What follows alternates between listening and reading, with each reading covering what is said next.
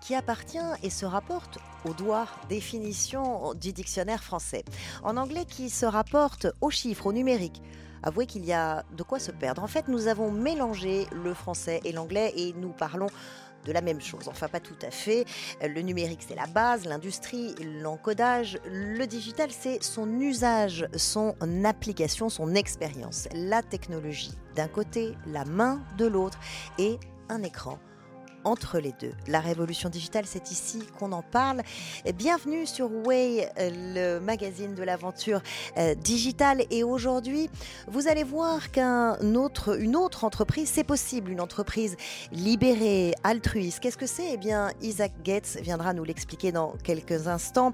Nous entendrons celui qui s'attaque au cyberharcèlement et à la haine sur les réseaux sociaux. Il n'a que 24 ans. Nous écouterons une championne d'athlétisme nous dire sa passion pour les outils techno qui sont sa vie aujourd'hui et nous voyagerons au pays de l'informatique quantique. Vous allez tout comprendre. Si, si, je vous promets. C'est sur Way, c'est maintenant et c'est parti.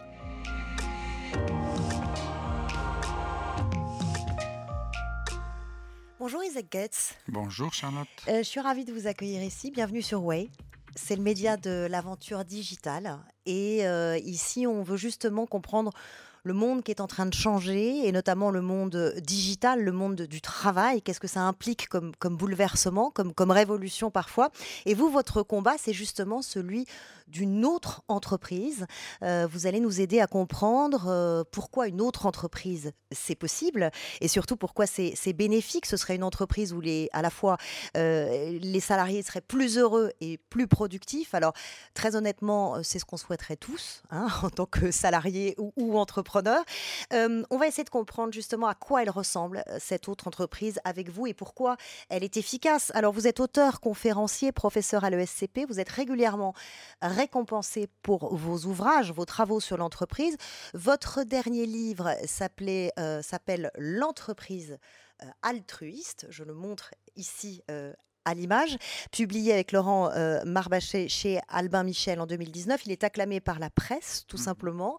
et votre livre précédent s'appelait L'entreprise libérée. Question toute simple, mais qui ne l'est pas, c'est quoi une entreprise libérée? Merci Charlotte pour toutes ces questions, cette introduction. Alors l'entreprise libérée, c'est une entreprise euh, qui permet à la majorité de ses salariés euh, de jouir à la fois de la liberté et de la responsabilité complète pour entreprendre toute action que eux-mêmes décident comme étant la meilleure pour l'entreprise. Alors on va voir comment comment c'est possible, mais c'est globalement des salariés qui sont plus autonomes, donc plus heureux. Et pour arriver euh, à, ces travaux, à cette recherche, vous êtes parti d'un constat qui est euh, l'ennui finalement, ou le malheur, euh, l'inconfort des salariés. Il y a des chiffres hein, qui existent. En février 2018, seuls 6% des salariés sondés par l'Institut de sondage Gallup affirmaient être engagés au travail, ce qui paraît étonnant. selon l'INSEE, 9, 5% des travailleurs s'ennuient toujours ou souvent dans leur travail. C'est ce qu'on appelle, on en a entendu beaucoup parler, le bore-out. Euh, l'engagement des salariés, Isaac Getz, pourquoi c'est essentiel? Ben, c'est très simple. Les gens, ils passent la majorité de leurs heures éveillées au travail. Mm-hmm. Euh, si ils euh, viennent à l'entreprise globalement pour, euh, il y a même une expression française comme ça, faire le minimum syndical, vous voyez, passer le temps, regarder la montre, quand est-ce qu'ils peuvent quitter l'entreprise pour vivre la vraie vie, finalement. Et c'est dommage à plusieurs titres. Euh, c'est très regrettable pour eux, parce que mmh. vu le nombre d'heures qu'on passe, euh, finalement, on les perd quelque part, on perd notre vie. Et, et c'est aussi regrettable pour l'entreprise, parce que les gens qui n'ont pas envie, qui vont au travail parce qu'ils sont obligés de bien travailler quelque part et gagner leur vie, c'est normal. Ils sont moins productifs. Que, voilà, hein, bah, ils sont finalement, euh, bah, ils font, ils donnent pas le meilleur d'eux-mêmes. Hein, mm in fine, ils se réalisent pas. Et aussi pour l'entreprise, évidemment, la performance et les, elle est très, très moyenne. Euh, la question, c'est comment on passe d'une entreprise classique, lambda, à une entreprise libérée, que tout le monde finalement mm. euh, appelle de, ses voeux. Euh, comment on fait? Parce qu'il y a quand même une organisation, une hiérarchie, un mm. patron, mm. du temps de travail. Comment, par où on commence? Alors, les Américains l'auraient dit, it's a one million dollar question. et, c'est justement cette question que, en tout cas, nous, les chercheurs, moi et dans mon co-auteur qui est un Américain, Brian Carney, on est parti effectivement étudier.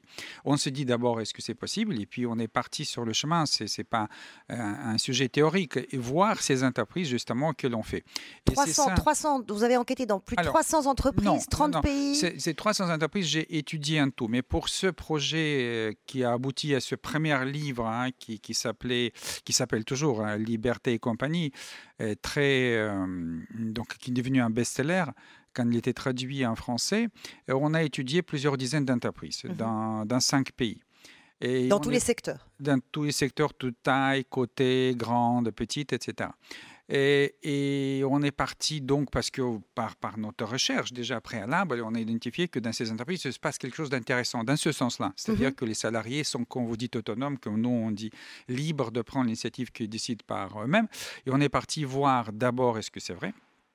Mais surtout pour répondre à votre question, Charlotte, c'est ça qui nous a intéressé. On a compris de suite qu'il n'y a pas de modèle, hein, qu'on peut copier, que chaque entreprise fonctionne de sa propre façon. Mais en revanche, elles se sont transformées. C'est-à-dire, ils ont, c'était pas quelque chose qui, qui est au départ. Au mmh départ, ce qu'on a, c'est des entreprises qu'on appelle des bureaucraties hiérarchiques, hein, des niveaux, des, des N plus 1 qui disent à N moins 1 comment il faut travailler, les contrôles, etc. Et donc, dans l'ensemble, euh, comment on passe de cette organisation de facto, hein, parce que c'est par défaut comme ça qu'on fait, vers cet autre type d'organisation. Donc cette transformation, parce qu'il ne s'agit pas tout simplement d'un simple changement, c'est une véritable transformation en profondeur, c'est ça qu'on a étudié et c'est ça qu'on a décrit. En réalité, notre livre, c'est pas comment ces entreprises marchent, mais comment on transforme les entreprises. Euh, Decathlon, Harley Davidson, Michelin, Pôle Emploi, ce sont quelques exemples mhm. hein, des grandes entreprises euh, qui se sont transformées justement. Ou en train de se transformer. Dans le cas de, Pôle Emploi, c'est en route. Ou en train de se transformer. Première question, avec quel bénéfice sur le terrain? Qu'est-ce que vous avez constaté? Alors, c'est intéressant euh, votre question. Euh, alors, je pense que première réponse, bénéfice humain. Bénéfice humain dans le sens des besoins j'aurais dit universel, psychologique de l'être humain. J'ai un doctorat en psychologie, donc on le sait ça. Donc l'épanouissement du salarié. On peut dire ça, on peut dire mieux vivre. On peut dire euh, bien vivre. Certains vont appeler ça bonheur. C'est déjà les mots qu'on va mettre, les étiquettes, c'est moins important. L'important, c'est cette personne-là. Est-ce que comment ça va, il dit comment lundi ou comment ça va? Ah bah, Super, écoute, on a passé encore une super journée, j'ai pris les initiatives, on a fait des choses, j'ai envie de revenir demain. Donc ça, vous constatez après quelle étiquette on met. Et ça, c'est la première chose. Et cette question beaucoup encore plus profonde, Charlotte, que vous avez posée, c'est pas seulement qu'il y a ce bénéfice, mais ce bénéfice, c'est le bénéfice. Et le deuxième bénéfice, c'est-à-dire la performance supérieur de ses salariés et de l'entreprise et la conséquence. Ce n'est pas ce que l'entreprise libérée recherche. L'entreprise libérée est fondamentalement ancrée et centrée sur ce mieux vivre des salariés et il fait un pari, et ces paris, c'est ce qu'on a validé dans notre recherche, ils se réalisent parce qu'on voit que quand les gens sont contents de venir, ils donnent le meilleur d'eux-mêmes, et quand on leur donne évidemment des bons outils, des moyens, etc., bah, ils sont plus performants. Euh, le premier constat que vous avez fait dans, votre enquête, et on le voit à travers les exemples hein, que, j'ai cités chez, chez Decathlon ou chez Pôle Emploi, vous dites que c'est encore en cours, c'est que c'est un processus qui prend des années. Absolument, absolument. Pourquoi c'est aussi long? Euh, Alors, euh, première réponse très simple. les gens ne résistent pas au changement, mais ils résistent d'être changés. Donc on ne peut pas forcer ça. Ça doit venir d'eux ils doivent s'approprier de ce changement. Il faut faire au rythme des personnes. Et c'est une démarche volontaire. Ce n'est pas quelque chose qui est décrété. Et les gens adhèrent s'ils ont envie. S'ils n'ont pas envie, on ne va pas les virer, on ne va pas les forcer. Donc ça prend du temps mmh. que quelqu'un finalement est convaincu. Ce que il, euh, il faut démontrer dans ces démarches-là, et ça, ça prend du temps. C'est pas des paroles, c'est des actes. Alors justement, dans les actes, moi je voudrais savoir comment une entreprise se transforme concrètement. Ça passe par quoi? Ça passe par le temps de travail, l'emploi du temps, ça passe par le Hmm. télétravail, ça passe par des réunions organisées différemment, ça passe par des décisions hiérarchiques, une, une autre DRH ou pas de DRH du tout. Alors, Charlotte, je réponds à votre question. Tout ce que vous avez dit est important. Néanmoins, euh, ça ne commence pas là. Ça commence où? Ça commence par, vous allez être étonné, par l'ego du numéro un. Vous parlez hein, dans vos Ego. ouvrages de, Oui, de- sur de- Leadership sans ego, il y a un livre qu'on a écrit avec un de ses patrons d'ailleurs, qui a dirigé et transformé six entreprises comme ça. C'est quoi un leadership sans ego Alors, c'est justement euh, la personne, le patron, qui ne pense pas d'être supérieur à ses collaborateurs. Supérieur dans le sens surtout de son intelligence. Mhm. Donc, puisque ces entreprises-là, vous vous rappelez, leur objectif, c'est que ces des salariés prennent, soient libres et responsables. Donc, ils prennent cette responsabilité de, de décider par eux-mêmes, de prendre l'initiative. Mais si en permanence et implicitement on véhicule un message qui sont intellectuellement inférieurs, que leurs décisions sont moins bonnes, comment vous voulez qu'ils le fassent? Donc, c'est de la schizophrénie. Donc si je vous suis bien, ça veut dire que le patron doit apprendre à lâcher son contrôle, Lâcher prise, on lâcher ouais, prise euh, pour faire confiance à pour son- démontrer démontrer cette confiance. C'est-à-dire à partir du moment où, par exemple, il y a un problème, même problème sérieux, il peut-être là une solution, mais il va dire c'est un vrai problème, mais qu'est-ce que vous pensez on devrait faire? Mhm. Et même si cette réponse-là n'arrive pas tout de suite, laissez le temps. J'ai confiance, j'ai confiance que si vous prenez un peu de temps, vous allez trouver la solution. Et laissez ce temps-là. Pour ça, vous imaginez qu'il faut ne pas penser que moi, numéro un, j'ai toujours la meilleure solution et, et je l'ai tout de suite sur place. hein. Donc, il faut faire le travail sur soi-même. Cette transformation sur soi-même, quand je dis abandonner son ego, lâcher prise, pour beaucoup, ça a demandé un travail. Pour résumer très simple, quelques-uns étaient ce qu'on appelle humbles, donc ils ne devaient pas faire travail. Mhm. La majorité ont travaillé avec des coachs Mhm. et certains ont travaillé avec des psys. Euh, prenons l'exemple de la digitalisation, qui est une question importante parce que c'est la transformation majeure des entreprises depuis euh, plusieurs années. On est en plein dedans. Cette transformation de l'entreprise libérée, elle passe, ça va de soi, elle passe par la digitalisation. Ça veut dire quoi? Ça veut dire que euh, puisqu'un salarié est autonome et responsable, il peut aller jusqu'au choix de ses propres outils digitaux, par exemple? Absolument. Alors là, c'est le cœur. Alors, est-ce que c'est les outils digitaux ou d'autres outils d'ailleurs hein? Euh, C'est euh, si on fait confiance à quelqu'un, si on l'a recruté parce que c'est un professionnel, il a son métier, il sait ce qu'il y a à faire. Dans ce cas, on lui demande comment tu proposes et de quoi tu as besoin pour t'organiser au mieux? Donc, dans cette organisation-là, il peut proposer de, par exemple, d'acquérir tel autre outil, maîtriser tel autre outil, faire telle autre formation. Et Oui, mais si chacun évidemment, arrive avec son propre outil, c'est le ah, bazar. là, là, vous partez déjà vers un autre sujet, c'est comment on coordonne les C'est ça. Alors, euh, attention, hein, Charlotte, implicitement dans l'entreprise, et même explicitement en classique, il y a un chef qui coordonne Quand tout. même, Il n'y en a pas un chef, hein, il y en a dix chefs. ouais. Vous avez un chef hiérarchique, après vous avez évoqué RH, Mm. achat, etc. Il faut coordonner avec chacun de ces chefs-là. Mhm. Moindre mouvement, du coup, personne ne bouge, attention. hein. Ou on ne bouge, mais trois ans après. Ici, effectivement, tout le monde peut bouger, mais comme, attention, ils sont dans la confiance, mais ici aussi, il y a d'autres valeurs comme respect, par exemple, et considération. Je ne vais pas faire quelque chose, par exemple, moi, si on travaille ensemble, que peut impacter vous, Charlotte, et votre travail. Donc, avant d'agir, je vais venir vous demander et dire, moi, je pense faire ça, mais toi, qu'est-ce que Et on tu va penses? se concerter pour mettre en place, par exemple, et- une stratégie euh, digitale. Euh, vous allez me ensemble. dire, oui, et un- un- modifier un petit peu, et là, ça va aller pour moi. Mais si tu vraiment fais comme ça, ça va poser des problèmes. Donc, en tout cas, on, on- on est en permanence en dialogue. On n'est pas dans un conflit d'intérêts.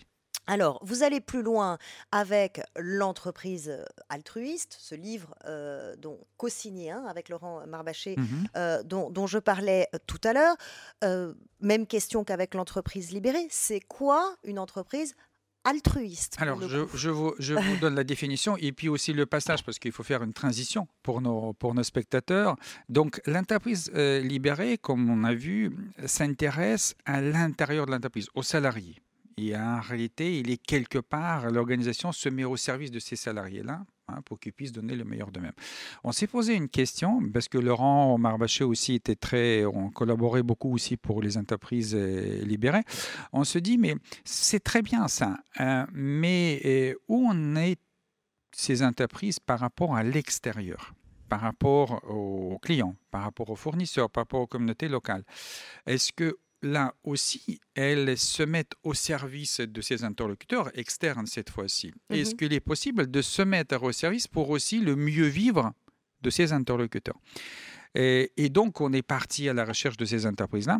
Et là, c'est une autre dynamique parce que si autant le salarié, il est sous contrat de travail, il est là tous les jours, etc., votre client, il peut venir une fois et puis jamais revenir. Hein, euh, donc, comment euh, on transforme les rapports là je termine, hein, les rapports qui ont typiquement sont conçus en tant que transactions économiques vers quelque chose qui va être des vraies relations authentiques. Et justement, les entreprises altruistes, et là c'est la définition, hein, j'y arrive, ce sont les entreprises qui ont décidé de transformer leurs activités de cœur de métier mmh pour se mettre au service inconditionnel de ces interlocuteurs qu'on appelle membres de leur écosystème. Alors, est-ce que, par exemple, vous vous inscrivez dans le mouvement qu'on appelle celui de la quatrième révolution industrielle, qui nous vient des, États-Unis, cette révolution digitale qui a obligé les entreprises à changer justement leur raison d'être, leur façon de fonctionner, puisqu'elles savent que mmh. chacun de leurs choix a un impact sur la société. Vous vous inscrivez dans ce mouvement-là? Oui, alors c'est, ça va dans cette tendance. Il y en a un certain nombre de tendances hein, qui vont dans ce sens-là, les tendances pour définir la raison d'être.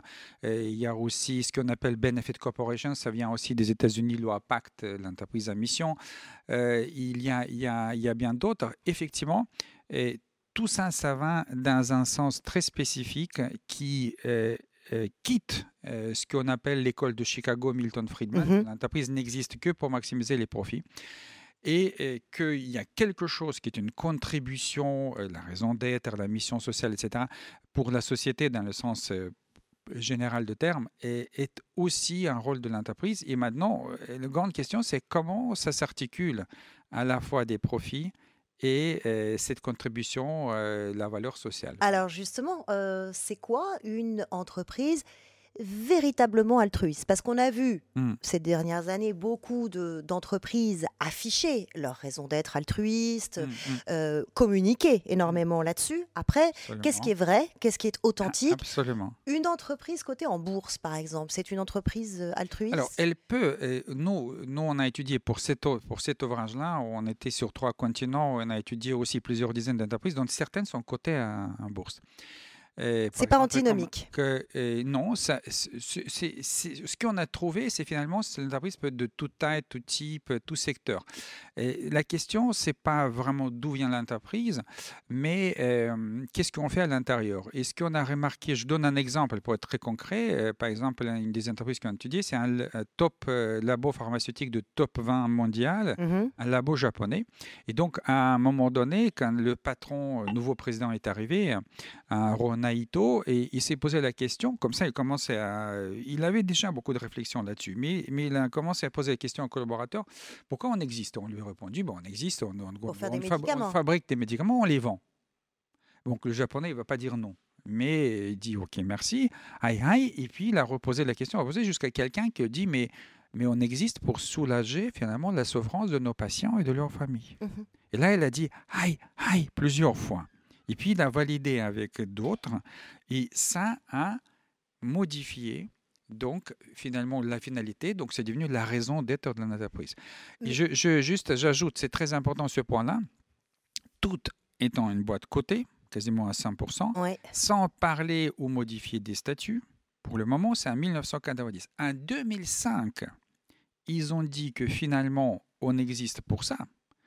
Et donc, les profits, c'est pas la finalité de l'entreprise, c'est la conséquence. Dans l'AG, l'AG de l'entreprise côté, avec des milliers de personnes, il a proposé la modification des statuts pour enlever de paragraphe 1 que l'objectif de l'entreprise est maximiser les profits et le remplacer, soulager la souffrance des patients et de leurs familles.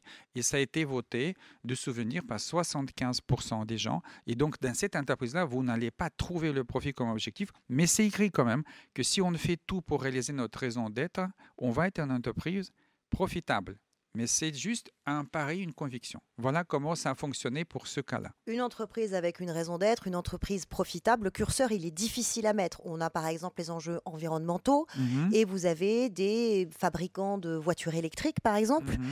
Euh, nous, en tant que consommateurs, on est content d'acheter une voiture électrique. Euh, des entreprises qui, euh, dans le même temps, extraient des minéraux rares en Chine. Mhm. Est-ce qu'il n'y a pas là un paradoxe?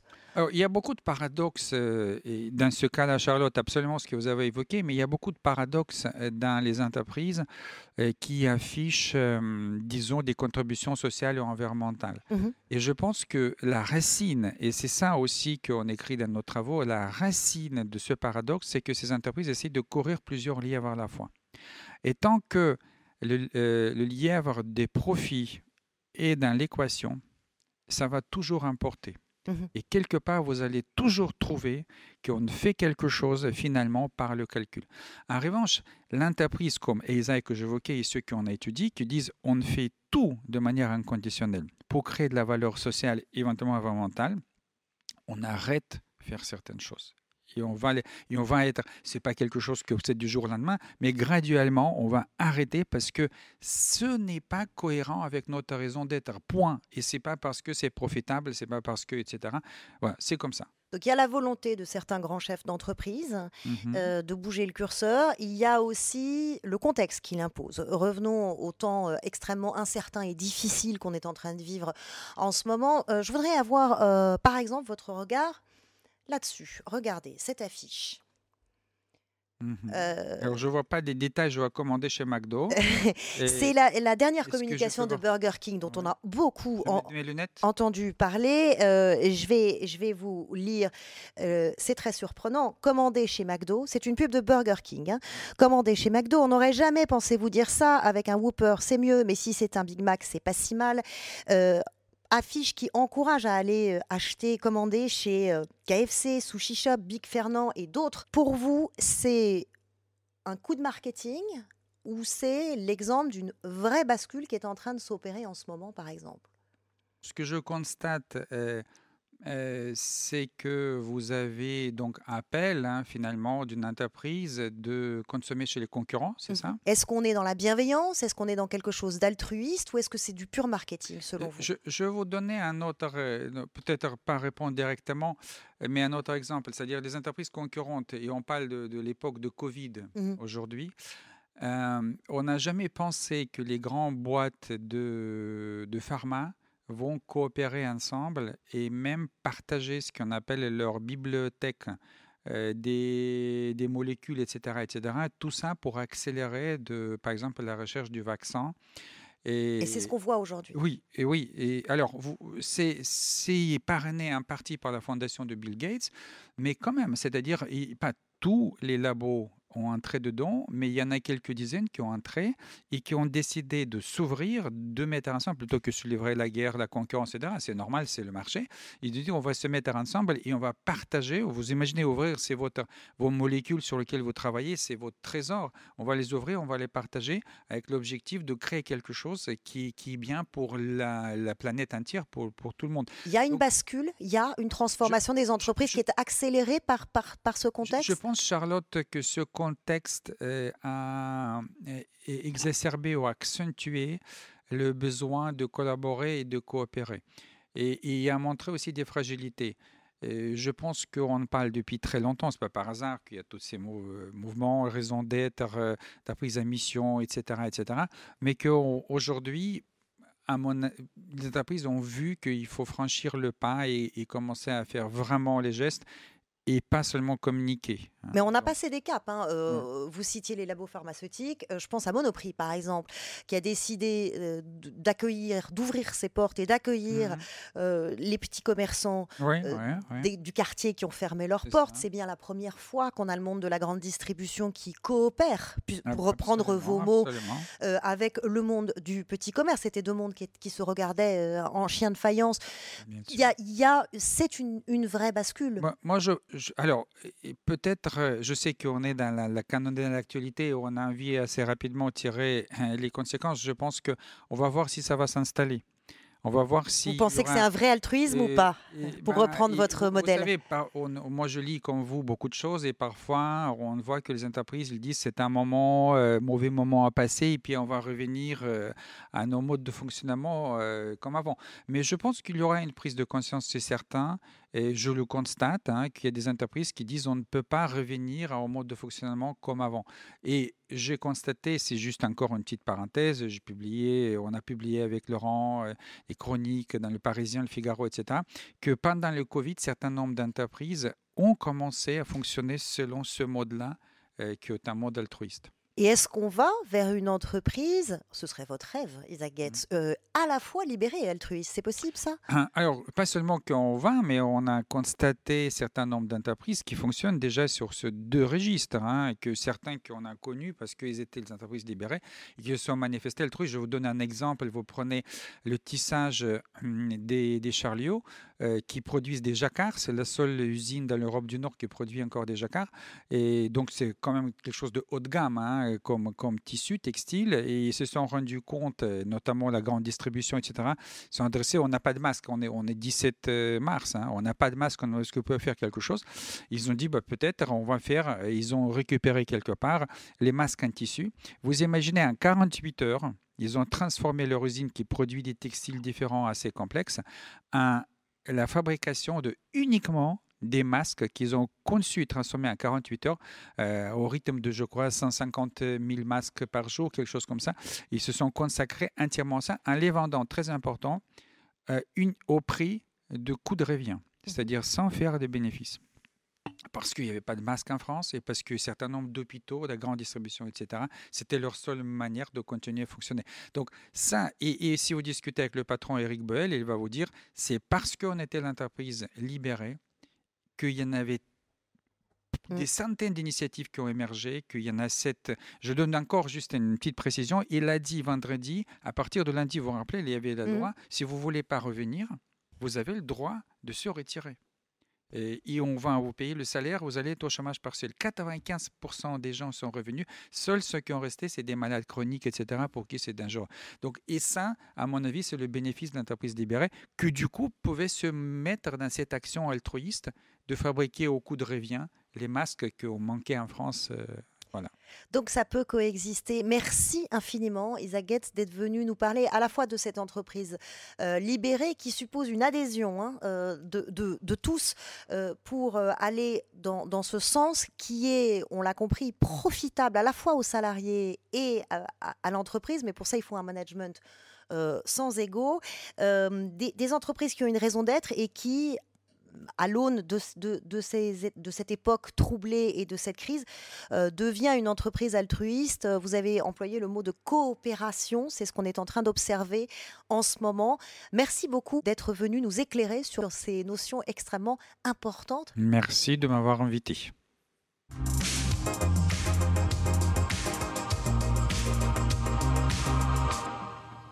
Un job en or chez LVMH, présidente de plusieurs parcs de luxe, et boum, elle plaque tout et elle va monter sa propre boîte. Ça a du chien, non? Quel a été le déclic? Pourquoi?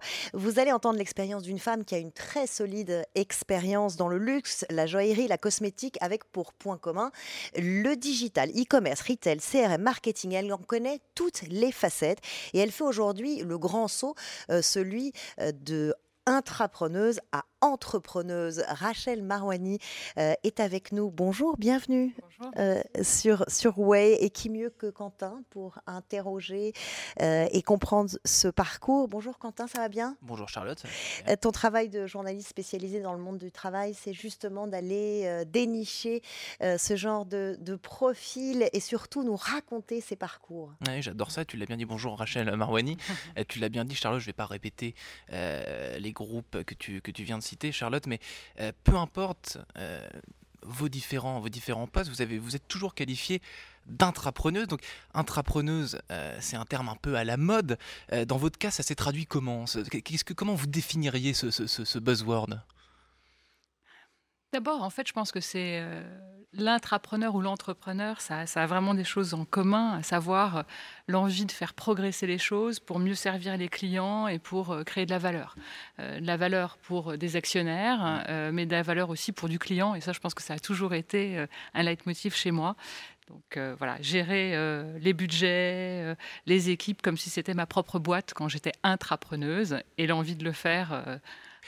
pour de vrai. et, être intrapreneuse, ça vous a coaché, ça vous a entraîné, ça vous a donné envie de voler euh, de vos propres ailes ah, Ça, c'est sûr. Moi, j'ai eu. Euh, d'abord, j'ai eu beaucoup de chance parce que dans mon parcours, finalement, euh, j'ai commencé chez Alain Flelou. Donc, Alain Flelou était un entrepreneur, évidemment visionnaire.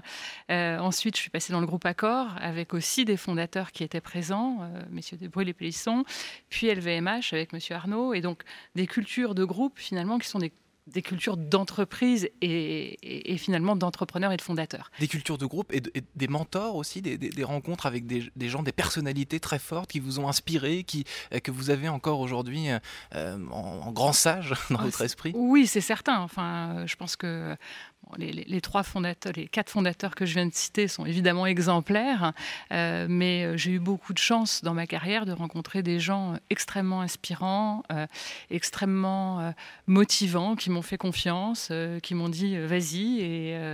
Et, voilà, je pense à Jacques Lévy, que vous avez peut-être croisé, qui était président de Sephora. Je, je, pense à Monsieur Godet aussi, qui était le vice-président d'LVMH. Enfin, il y a eu des gens avec qui j'ai eu extrêmement de plaisir et de chance de pouvoir côtoyer euh, bah, des gens qui sont aussi brillants mm. euh, et qui euh, finalement vous donnent des clés de compréhension des business, vous donnent des clés de, des chemins pour vous réaliser, pour vous dépasser en fait, l'envie de, se dépasser. Alors Rachel Marwani, Charlotte l'a dit tout à l'heure, le digital, le e-commerce, le e-marketing, c'est des codes que vous connaissez parfaitement. Est-ce que le digital, selon vous, ça donne envie d'entreprendre, ça encourage à passer de l'autre côté de la barrière, intrapreneur, entrepreneur, et, et pas que simplement le salarié entrepreneur aussi je ne sais pas si c'est le digital. Oui, bien sûr. Euh, la réponse est oui, bien sûr. Mais je ne sais pas si c'est le digital ou si c'est le client. En fait, pour moi, dans ma perception, c'est plus euh, l'envie de satisfaire un client, de devancer ses attentes, d'aller dénicher des choses et des expériences euh, en fait, qu'il ne saurait pas formuler lui-même. Donc, je dirais que moi, j'ai commencé avec cette obsession du client et, finalement de cette expérience pour après, finalement, switcher sur le digital un peu par hasard, hein, mmh. puisque euh, finalement, euh, ça allait dans mes, dans, dans, mes prérogatives de m'occuper du digital. Euh, et effectivement, le digital est un formidable outil pour permettre une relation plus personnalisée, pour mieux comprendre les comportements des clients, etc. Et donc, Mais vous avez été précurseur hein, quand même, parce que c'est dès les années 2000 que vous avez développé une stratégie digitale. On va prendre l'exemple de Fred Joaillier, par exemple. Qu'est-ce Qu'est-ce que vous avez compris, qu'est-ce que vous avez acquis comme expérience justement par rapport à l'expérience client à ce moment-là? Alors, je pense que l'expérience client, je l'ai apprise euh, dans l'hôtellerie et le tourisme, mmh d'accord? Puisque finalement, vous vendez pas un produit, vous vendez une expérience. Donc mmh. ça, c'est extrêmement formateur parce que euh, bah, vous vendez du rêve. Mmh. Donc euh, ça, c'est déjà euh, très structurant.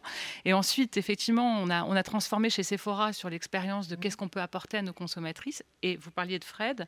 Je pense que chez Fred, on s'est dit, mais finalement, tout ce qu'on apprend et cette proximité avec le client, pourquoi on ne pourrait pas mettre de la proximité dans une marque de joaillerie comme, comme, comme Fred? Et en mmh. fait, ça a été le travail sur cette expérience client. C'est vrai que quand, quand, quand, on aime les gens, le premier contact dans la joaillerie, il est un peu dur. Hein euh, vous sonnez, il euh, y a quelqu'un qui vient vous voir. Euh, c'est plutôt un gros molosse qui vous ouvre, qui vous regarde et qui vous dit rentrez. Mais donc du coup, c'est vraiment, c'est comment on fait pour qu'on se sente bienvenu? Et donc, vous voyez, c'est tout, tout ça. Et donc, le digital sert, mais, euh, mais pour moi, je pense qu'avant tout, le digital est un outil, c'est c'est plutôt une stratégie d'expérience qu'il faut, qu'il faut mettre en place. Justement, Rachel Marouani, avant de passer, avant de passer sur l'entreprise que vous êtes sur le point de, de fonder, euh, luxe et digital, ce ne sont pas au départ euh, deux univers complètement aux, antipodes parce que euh, le digital c'est le clic, la culture du zapping, le luxe c'est la rareté, c'est des choses qu'on aime voir, euh, sentir, toucher, réunir ces deux univers. Est-ce que ce ne sont pas deux choses un peu compliquées hein, au, départ? C'est un peu ce que vous décriviez à l'instant. quand on frappe à la porte de quartier, c'est pas la même chose que de cliquer sur internet, sur, sur le site web.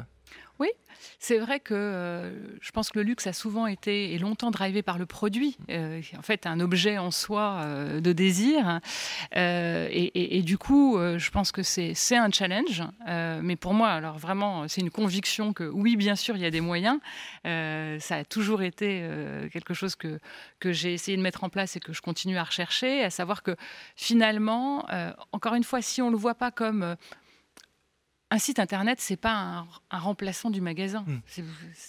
tant qu'on le raisonne comme ça, on peut pas, euh, on peut pas donner de l'expérience. Donc en fait, c'est plutôt la multicanalité et, c'est plutôt un nouveau commerce. Et moi, je, voilà, en fait, j'ai envie d'être, j'ai toujours eu envie d'être actrice de ce nouveau commerce qui est peut-être plus tout à fait nouveau et qui doit être euh, le commerce d'aujourd'hui. Euh, mais je pense que, bien sûr, que Internet, les nouvelles technologies, etc., vont nous apporter encore plein de, possibilités qu'on ne connaît pas encore aujourd'hui. Euh, on peut parler d'intelligence artificielle, euh, évidemment, ça, ira toujours plus loin. Il y aura toujours des nouvelles choses à intégrer dans une expérience client. Compatible avec l'émotion.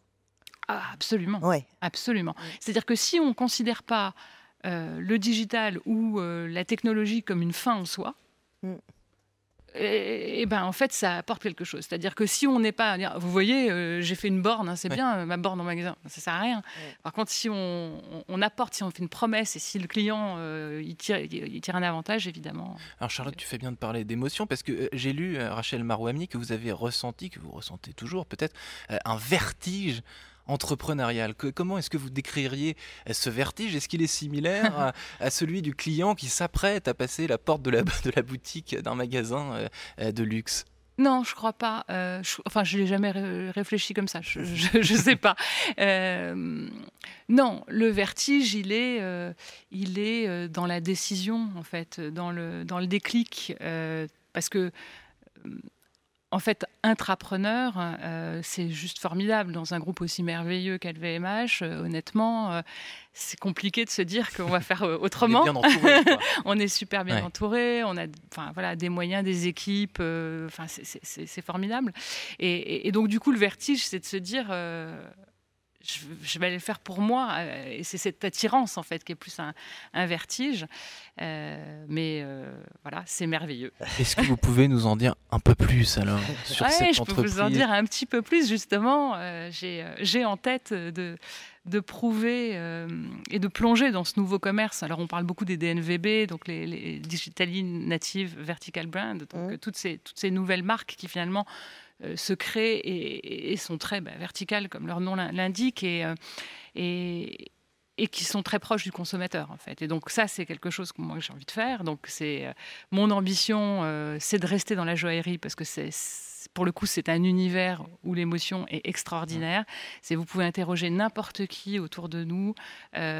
tout le monde se souvient de l'histoire d'un bijou quand, qui, quoi. Enfin, et donc, c'est une matière extraordinaire quand on a envie euh, de parler d'émotion. Donc, euh, voilà. Donc, mon projet, bah, c'est de créer euh, une DNVB joaillère qui, qui prouve peut-être que luxe digital peuvent faire un bon ménage. Est-ce que paradoxalement, faire naître cette carrière d'entrepreneuse sur ce secteur précisément, la pandémie mondiale dans laquelle on se trouve en ce moment, c'est pas pardon, mais une, aubaine pour quelqu'un euh, qui veut vendre euh, du luxe, des produits euh, de luxe avec une histoire sur Internet. C'est un moment où, par définition, confinés chez eux, les clients sont sur l'ordinateur, ils regardent sur les sites Internet, ils cherchent des belles histoires et ont envie peut-être de se faire un peu plaisir, de se, de se consoler. Alors c'est une aubaine, mais c'est une aubaine d'abord pour moi, parce mm. que en fait finalement, moi je voulais racheter une boîte euh, et puis, euh, bah, le confinement numéro un a fait que ça s'est pas fait. Ah et je me suis dit, mais j'ai eu de la chance parce que finalement, euh, peut-être que j'aurais dépensé un peu trop d'argent sur une valorisation qui n'aurait peut-être plus été au rendez-vous. Et, et, du coup, le confinement 1 a été aubaine parce que je me suis dit, bah, je vais la créer, ma boîte, finalement. Je sais ce que je veux faire, je connais ce marché de la joaillerie, euh, du métier d'art. J'ai, je pense, euh, identifié euh, une forme de consommation qui n'est pas traitée aujourd'hui. Et donc, voilà. Donc, j'ai réfléchi à ça dans un premier temps. donc, évidemment, tous les deux mois de confinement, c'était le début de la réflexion. Hein. donc c'était bon, il y a longtemps, mais il n'y a pas si longtemps. Euh, donc euh, j'étais un peu frustrée en me disant bah oui, si j'avais eu l'idée avant, peut-être que là je pourrais vendre. Et maintenant, bah, confinement numéro 2, à, un mois de Noël, bah, je suis à fond. le modèle, il est 100% digital? Non, il est, il est pas 100% digital parce que justement, moi je pense que le nouveau commerce, il n'est pas 100% digital. Donc c'est, c'est, il est digital, il est probablement dans un modèle de vente directe aussi, mais mhm. physique, et euh, quelques points de vente euh, qui peuvent être euh, des ventes événementielles, des pop-up stores. Et donc c'est cette hybridation, que, un équilibre subtil entre le physique et le digital que vous essayez de trouver dans votre, dans votre nouvelle aventure. Absolument, avec beaucoup de personnalisation. et je pense, une... enfin, j'ai choisi un nom de marque qui accueille les clients dans son, dans son nom de marque. Quel est ce nom de, marque Si je peux me permettre d'être un peu curieux avant de terminer cette interview passionnante? La marque s'appelle Talisman by. Donc en fait, ça sera euh, Talisman by Charlotte ou Talisman euh, by euh, Les Merveilleux, etc. etc. L'émotion et le digital. Merci infiniment Rachel Marwani d'avoir été sur ce plateau. Merci à vous. Merci, Rachel Marwani. Merci Quentin. À la prochaine. À bientôt. Merci à tous les deux. Merci.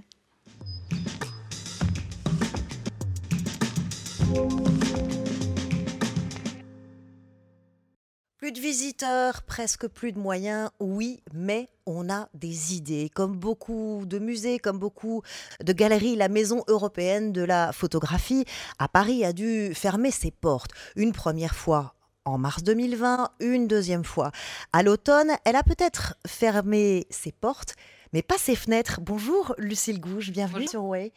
Euh, merci beaucoup d'être venu nous voir avec vous. On va voir que quand un sale virus s'attaque à la culture, ben la culture, elle pousse les murs, euh, surtout quand, comme vous, on utilise tous les moyens et puis surtout on fourmille, on fourmille d'idées. C'est votre, c'est votre cas. Vous êtes directrice de la communication de cette maison européenne de la photographie qui se situe à Paris. Alors pour ceux qui la connaissent pas, c'est une référence hein, pour tous les amoureux de, la, de la photographie. Euh, je voudrais qu'on on revienne sur cette première expérience du confinement pour savoir ce que vous en avez euh, tiré.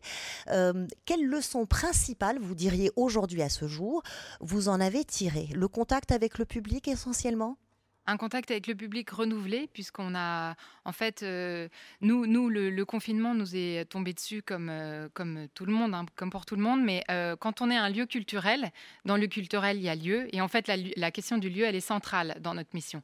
Donc, on a vraiment, on, perd un petit peu notre raison d'être en partie quand on ferme nos portes, les portes de nos murs physiques, et on a dû réinventer un peu cette relation avec le public. On avait évidemment beaucoup de contenu déjà sur les réseaux sociaux euh, euh, avant, mais il y avait déjà un site web hein, qui existe. Oui, bien sûr, un site web, et puis surtout on avait une, une ligne éditoriale déjà euh, bien bien aboutie sur les réseaux sociaux, mais on a on a dû réinventer un peu notre rapport au public, continuer à, à, garder ce lien, à conserver, à entretenir et étoffer ce lien. On est une une, institution à taille humaine, donc on est assez proche de notre public. On est spécialiste, comme vous l'avez dit, euh, en photographie.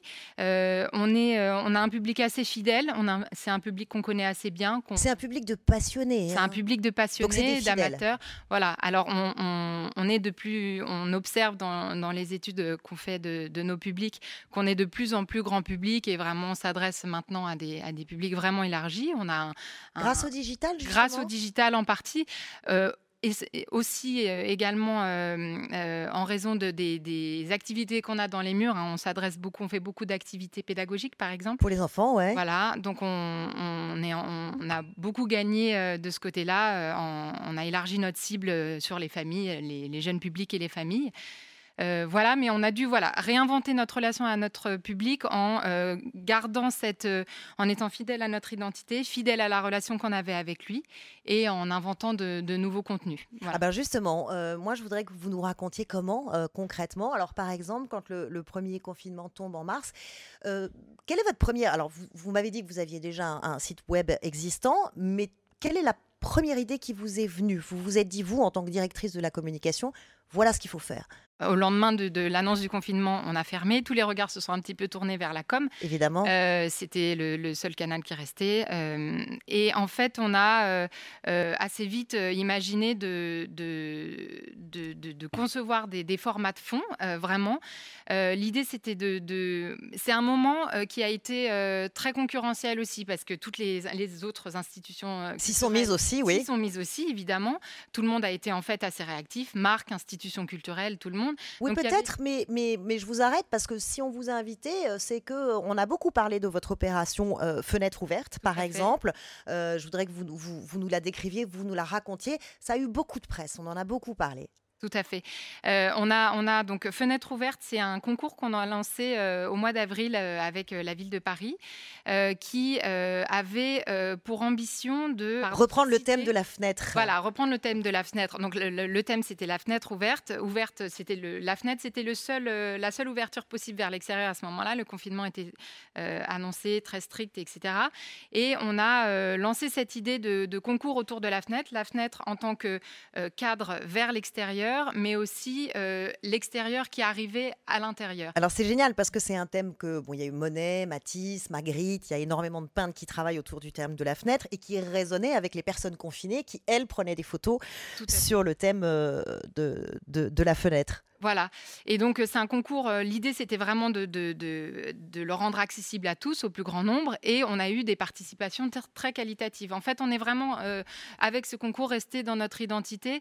on, avait, on a eu des contenus très qualitatifs, de très, très belles photos de gens qui ne faisaient pas de photos par ailleurs. Mais c'est pas, oui, voilà, c'est pas que des photographes pros hein, qui ont participé. Non, non, pas du tout. C'était vraiment l'ambition, c'était de, s'adresser au plus grand nombre. Et on a eu des résultats très, très chouettes et c'est allé beaucoup plus loin que ce qu'on pensait. Alors, plus loin, justement, en termes de, en termes de followers, d'audience Vous avez des chiffres? Qu'est-ce qui s'est passé? Alors sur cette euh, opération-là en particulier, on a eu euh, euh, à peu près 12 000 participations, ce qui était énorme pour, pour nous. Hein, beaucoup plus que d'habitude. Beaucoup plus que d'habitude.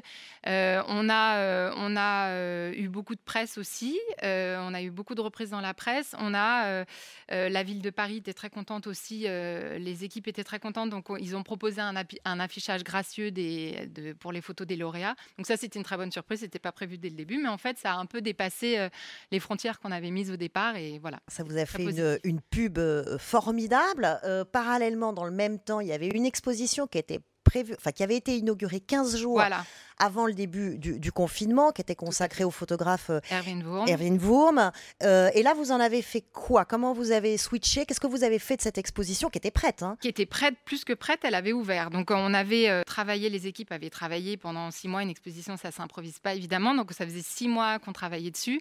on avait tous mis énormément d'énergie. On avait pas pour rien. Mais non, on avait très envie. En, plus, c'était une exposition qu'on aimait tous beaucoup et on avait, on avait, on a vraiment pris la mesure du gâchis que ça représentait de, de, de, fermer nos portes. C'est un comble en plus parce que c'est un photographe qui travaille beaucoup sur le thème de l'enfermement. Donc ça, euh, donc ça tombait bien. Particulièrement prêté. Enfin, le, la thématique se prêtait particulièrement au format ensuite qu'on a développé.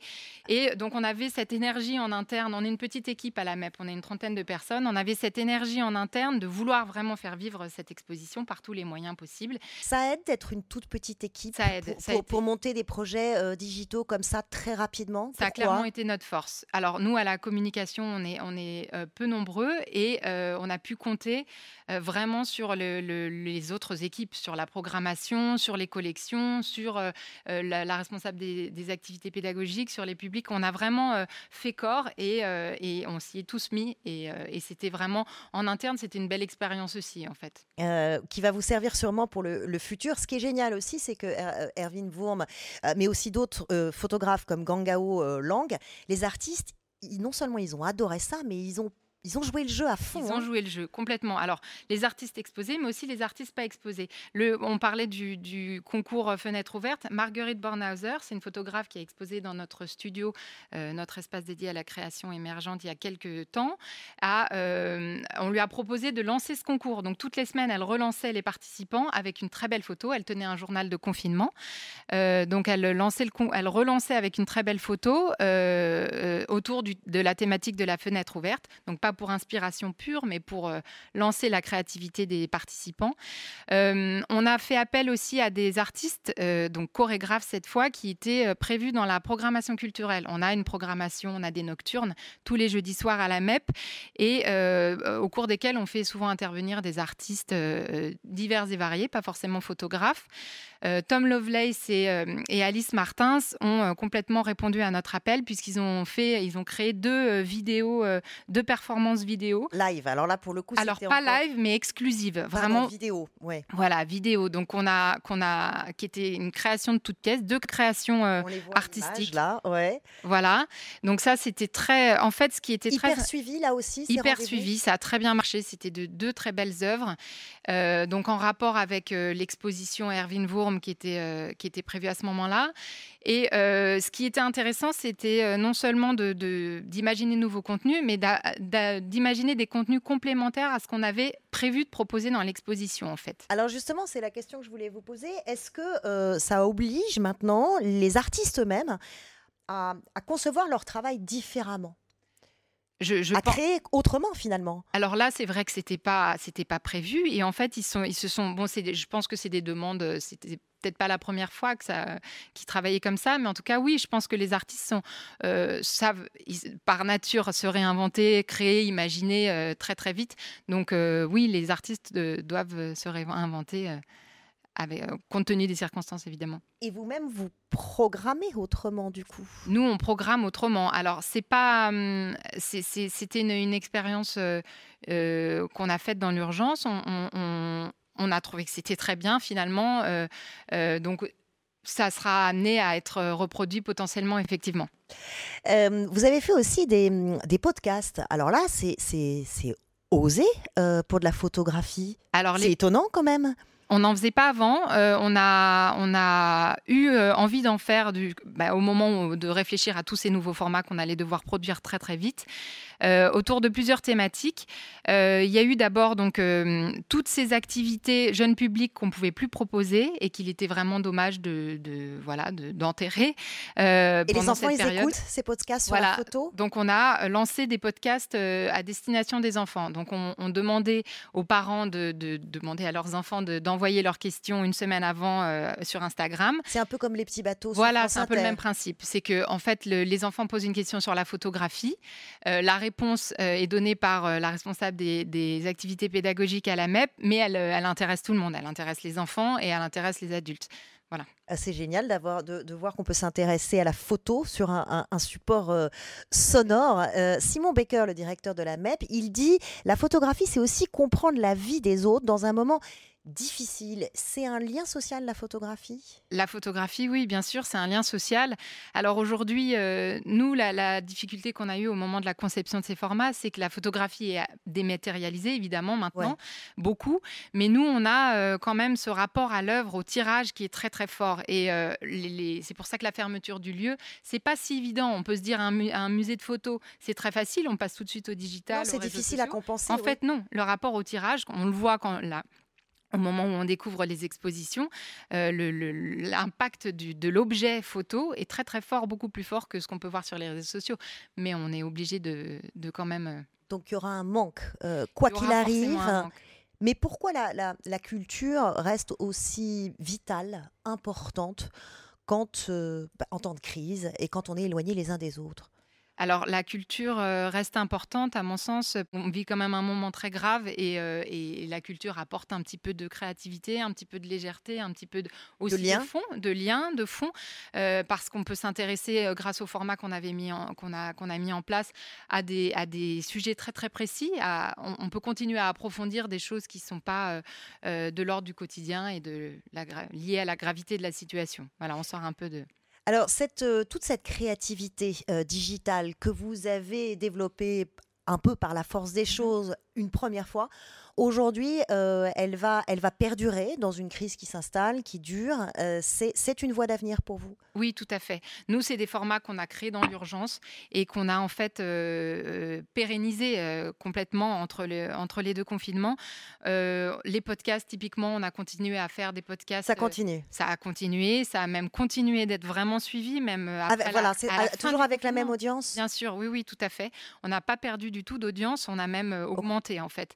On a développé des, des podcasts autour de nos collections avec des formats, des éclairages d'œuvres sur des œuvres qu'on ne montre pas tout le temps. Donc ça permet de donner une fenêtre à des contenus qui sont inaccessibles d'habitude dans nos murs. Euh, de même euh, pour les éclairages d'œuvres de manière générale, on a, on a continué à le faire, ça a très très bien fonctionné. Les lives d'artistes, on continue, les vidéos euh, d'artistes aussi. Enfin voilà, c'est que des contenus qu'on garde. donc ça c'est formidable ce que vous nous dites parce que ça veut dire qu'il n'y a pas d'effet de lassitude ni d'éloignement. Au contraire, ce que vous nous dites, c'est que il y a de plus en plus de public, un public élargi aussi, notamment avec les enfants, et que les artistes eux continuent de participer à ces projets. Donc il n'y a, a, a pas d'usure. Il n'y a pas d'usure et même, bon, on a le confinement euh, euh, nous, a, nous a fait gagner en fait beaucoup de followers, hein, puisqu'on a gagné en, deux mois 12 euh, 000 followers. donc là, on vient de passer les 100 000, followers sur Instagram. bon, le, confinement nous a, nous a ouvert de la visibilité sur les réseaux sociaux. À défaut de, de pouvoir accueillir du public, on en a gagné. Mmh sur les réseaux sociaux. Euh, et, voilà, et la créativité, elle s'est aussi reportée euh, sur, euh, sur le digital, notre créativité à nous aussi. Donc tout le monde est gagnant finalement dans cette, dans cette compensation qui est devenue finalement une stratégie digitale sur, sur le long terme. Euh, merci beaucoup, Lucille Gouge, d'être venue partager avec nous cette expérience. On, retiendra euh, que euh, bah, finalement, l'audience a été démultipliée grâce à ce digital, que c'est une audience élargie. finalement, vous donnez accès à la photo à tout le monde, y compris par le son, y compris aux enfants, et qu'il n'y a pas d'usure avec cette stratégie digitale. Au contraire, c'est encore plus de créativité encore plus de followers et euh, beaucoup de visibilité pour vous et puis pour la culture hein, qui doit en sortir gagnante. Merci infiniment d'être venu nous voir sur Way. Merci Lucille Gouge. Merci.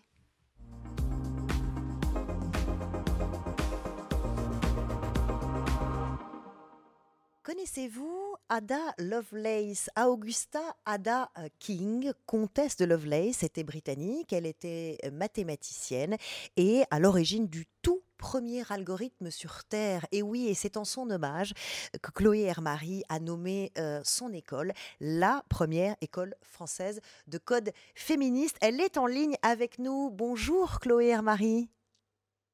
Bonjour à toutes les deux. Euh, merci beaucoup d'être en ligne avec nous et de répondre à nos questions parce que grâce à vous, avec vous, on va comprendre pourquoi inclure les femmes dans la tech, c'est tout simplement euh, une urgence. Et à mes côtés, euh, pour en parler, notre spécialiste formation, Svenia Busson. bonjour Svenia, ça va? Ça va très bien et toi Charlotte? Oui, merci. Euh, tu explores pour nous euh, toutes les pédagogies innovantes, différentes, que ce soit en France ou, ou, à l'étranger. Et, pour le coup, l'école de Chloé Hermary, c'est vraiment un modèle alternatif.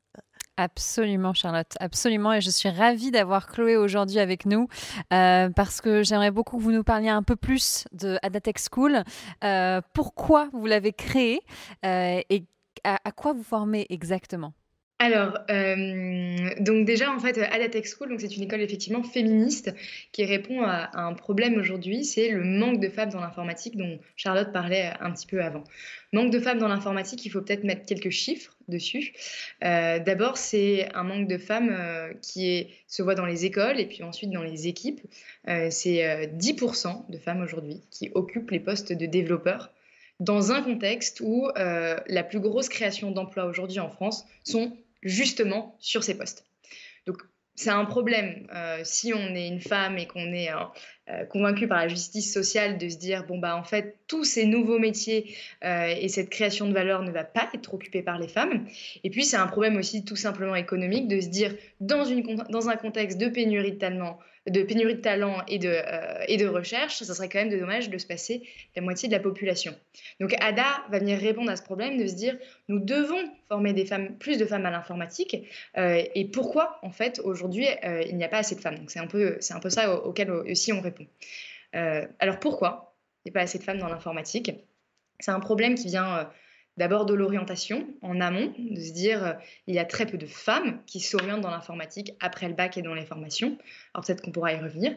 Et puis ensuite, il y a un problème aussi un petit peu en aval, de se dire il y a peu de femmes qui y restent, puisque, euh, alors, dans les écoles, 70% des femmes disent euh, vivre des situations de sexisme, donc on voit des problèmes de décrochage.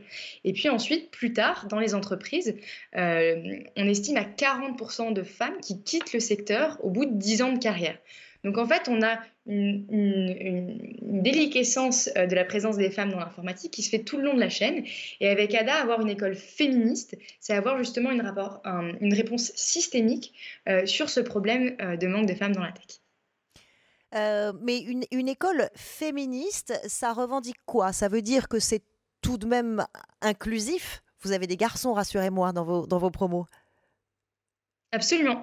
Euh, donc ADA est une école qui est ouverte aux hommes et aux femmes. Moi, je considère que le féminisme, c'est euh, euh, se battre pour l'égalité homme-femme, qui est encore aujourd'hui pas tout à fait atteinte. et donc, du coup, bah, c'est un, un, combat d'égalité qui se porte par les femmes et par les hommes. Donc, dire qu'on est une école féministe, ça veut dire déjà constater le fait qu'aujourd'hui, les femmes ne sont pas les, les égales des hommes, constater que dans ce secteur, elles ne le sont pas non plus, et apporter du coup une réponse qui est globale et qui va venir euh, réfléchir sur la façon dont on éduque les jeunes femmes, la façon dont on les oriente, les représentations qu'on a de ces métiers, et comment ensuite on change une d'un secteur aujourd'hui euh, très masculin et, donc très masculinisé. Donc c'est plus une, réponse que je voudrais dire euh, globale et systémique dans une démarche qui se fait sur des réflexions à la fois sociologiques, à la fois éducatives et à la fois de culture en entreprise. Et donc, du coup, vous formez donc en deux ans euh, au métier de développeur et de développeuse. Euh, et du coup, qui, vient vous voir euh, et que deviennent vos élèves? Mmh alors, euh, donc aujourd'hui, nous, nos élèves, ils ont entre 18 euh, et 32 ans. Euh, donc en fait, on a une diversité qui, qui se voit d'un point de vue genre, mais d'un point de vue âge, d'un point de vue origine sociale et d'un point de vue origine ethnique. Donc nos élèves, ils ont en moyenne 25 ans. pour la plupart, ce sont des personnes en réorientation post-bac, donc en poursuite d'études, ou en jeune reconversion. Aujourd'hui, du coup, c'est surtout des personnes qui se sentaient pas capables de venir, euh, qui ne s'étaient pas reconnus forcément dans les codes euh, des formations actuelles en informatique et qui se disent a posteriori, euh, en ayant expérimenté soit leurs études, donc parfois, souvent, c'est très, euh, on voit très souvent des études euh, plus autour des langues, de la communication qui reviennent vers nous euh, et qui se disent bon bah en fait en termes de débouchés et en termes de finalement de philosophie, parce que nous on, pense que le code est très proche de la langue vivante, la programmation pourrait être une opportunité pour moi. Et puis ensuite on a beaucoup de personnes en jeune reconversion qui étaient dans des fonctions support dans des boîtes tech et donc qui se disent bah en ayant rencontré des développeurs et développeuses, en ayant rencontré, vu aussi les opportunités de carrière qui s'offrent à eux et elles, euh, j'ai envie de me former. Donc en fait, on, a ce petit, cette petite marge de rattrapage euh, qui est présentée pour des personnes qui, au début, ne se sentaient pas capables euh, de s'orienter dans ces formations. Très bien, très bien. J'aimerais qu'on parle un peu de la pédagogie d'Adatech School.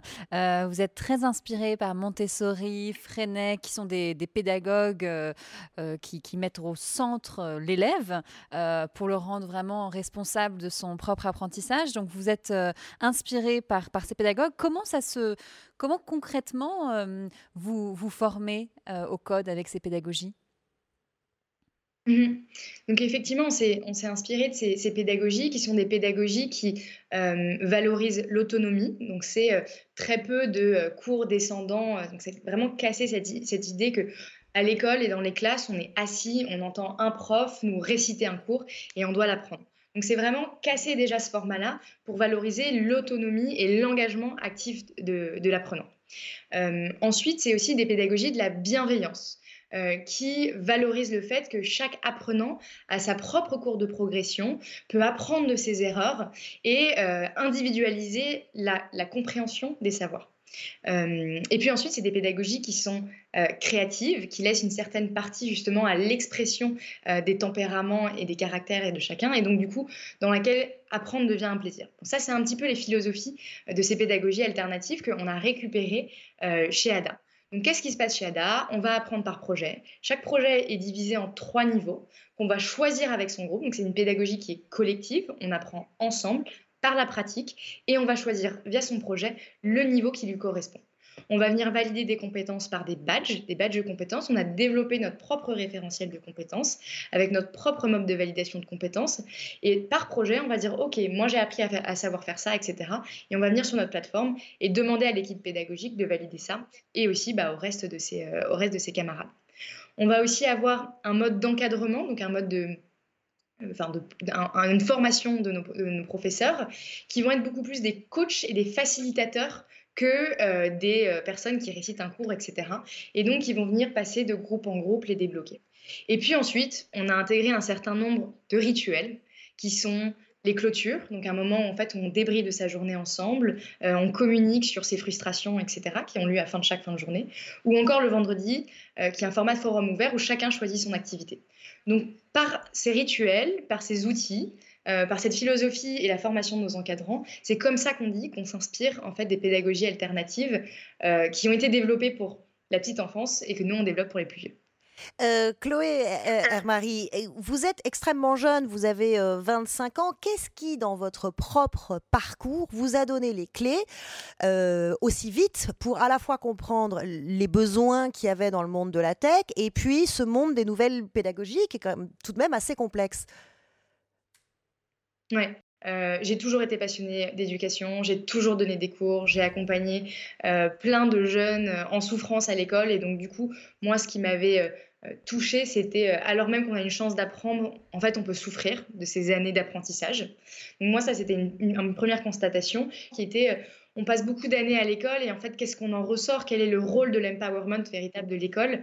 Et donc moi, à ma sortie de mes études, c'est de me dire, alors même que j'ai eu un parcours même d'excellence, qu'on dirait, vous avez on, nous disait toute votre vie, vous allez, euh, vous allez vous garder des portes ouvertes, garder des portes ouvertes. Et en fait, à la fin, c'est bon, bah, très bien, j'ai toutes ces portes ouvertes.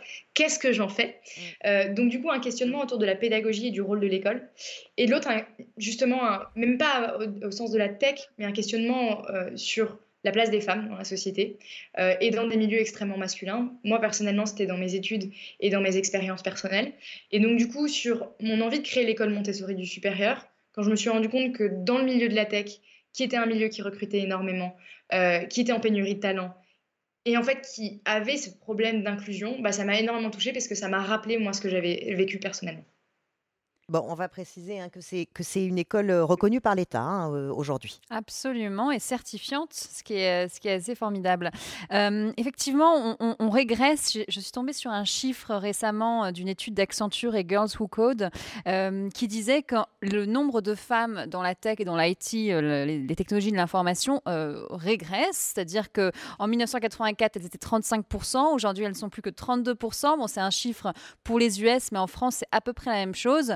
Donc c'est assez... Moi, ça me fait un peu peur. Donc quelles sont les pistes? Comment on peut euh, faire en sorte, alors évidemment avec des écoles comme, euh, comme Adatech School, mais en général, euh, dans l'orientation, je sais que vous avez aussi travaillé sur les sujets d'orientation après, après vos études, Chloé. Comment faire pour faire en sorte que plus de filles se lancent dans cette voie? Ouais. déjà, du coup, je trouve ce que je trouve hyper intéressant avec, avec ce, que, ce, que vous, ce que vous soulevez, Svenia, c'est que, en fait, avant, le secteur de l'informatique était un secteur féminisé. Ce que ça veut dire, c'est que cette espèce d'argument de non mais les filles, elles sont pas là parce qu'elles aiment pas ça, il n'est pas recevable. Parce qu'en fait, c'est plutôt un départ. Donc ça, c'est déjà quelque chose qu'on aime souligner, c'est que euh, légitimer l'absence des femmes par non mais en fait, elles n'aiment pas ça, c'est pas recevable. Mmh euh, donc d'un point de vue solution, euh, moi je pense que déjà ça se passe aussi en amont. Ça se passe par un travail avec euh, les lycées, les écoles, qui est à la fois un, travail de euh, déconstruction de l'orientation et des biais euh, qu'on a quand on s'oriente, et par un travail d'information. Et nous, on fait énormément sur des événements. C'est, on va dire, rendre ses lettres de noblesse à ce métier, qui est un métier qui est créatif, extrêmement collaboratif, qui crée de la valeur, qui a de l'impact, etc. et donc, du coup, changer les représentations de ce métier euh, par de l'information et par euh, de, la, de la vulgarisation. Et puis, je pense qu'ensuite, il y a un deuxième, euh, un deuxième travail qui doit être fait, et c'est ce que je mentionnais tout à l'heure. Il y a un problème sur l'aval, sur la, rétention des femmes dans l'informatique. Et ça, ça doit être fait justement euh, par des politiques internes d'un point de vue des écoles, mais aussi d'un point de vue des entreprises, sur qu'est-ce que c'est en fait d'avoir aujourd'hui des cultures et des organisations inclusives qui permettent aux femmes bah, de rester, de s'épanouir et d'avoir autant de chances qu'un homme euh, d'accéder, euh, de réussir et d'accéder à des promotions. Complètement. Et puis en plus, ça pose vraiment aussi le problème de, tous ces outils technologiques qu'on utilise absolument tous les jours, qui sont façonnés, créés, designés par des hommes, euh, et donc forcément pas, pas très inclusifs en, soi. Donc, euh, donc effectivement. Euh, vous parlez de la créativité qui est nécessaire dans ce métier, vous, vous parlez de toutes ces compétences qui sont euh, de fait inclusives. Euh, qu'est-ce qu'on apprend exactement quand on sort de, deux ans chez Adatech School euh, À quel métier on peut postuler et qu'est-ce qu'on peut devenir finalement? Mhm. Donc, nous, on prétend pas être une école d'ingénieurs. Euh, on fait pas en deux ans ce que d'autres écoles font en cinq ans. Euh, ce qu'on dit, c'est qu'en un an, en fait, on va donner des compétences comportementales qui sont nécessaires à euh, la bonne, on va dire, la bonne posture d'un développeur et d'une développeuse en entreprise. Donc, on a un an à l'école et un an en entreprise en alternance au format quatre jours en entreprise, un jour à l'école. Donc on a cette année en, école qui va être une formation généraliste sur laquelle on va aborder les fondamentaux de la programmation, mais surtout en fait dans lequel on va aborder les postures, les bons réflexes, la méthodologie de travail et comment en fait on déconstruit un problème et on crée un code qui est de qualité euh, et qui est réutilisable par les autres. Donc c'est surtout ça, c'est des compétences comportementales et des bons réflexes qu'on va avoir en un an. Et puis ensuite, on va les orienter en entreprise. Étant donné qu'on est une formation généraliste, on forme à un titre de développeur et développeuse logicielle, d'applications, à la fois mobile mais à la fois web euh, ou logiciel. Et, euh, mais nos, apprenants ont la possibilité de se spécialiser dans le front-end, donc c'est tout ce que vous voyez vous sur votre écran. Dans le back-end, c'est toute l'intelligence qu'il y a derrière, ou full stack, c'est quand on, en fait, on marie un petit peu euh, les deux. ils auront aussi des notions de sécurité, de data science, etc. Donc c'est des profils généralistes qui, auront, qui seront en mesure de faire un choix éclairé euh, au bout de ces deux ans de formation. Et nous, c'est vraiment l'idée aussi, c'est dans cette formation généraliste, c'est on a des personnes qui étaient débutantes, qui ne savaient pas ce que c'était la tech. Elles ont besoin en tout cas d'avoir d'abord une vision suffisamment holistique et complète du milieu et du secteur avant de s'orienter. Merci beaucoup Chloé, merci et bravo pour ce parcours qui est vraiment euh, très impressionnant. Merci beaucoup d'avoir été avec nous et d'avoir partagé votre vision euh, de, de, ce que vous appelez donc une vision holistique euh, et euh, globale et, inclusive de, cette formation à la tech. Euh, c'est vers ça que vont beaucoup d'écoles aujourd'hui et grâce à toi Svenia, on, on les découvre épisode après épisode. Merci à toutes les deux. Merci à vous deux.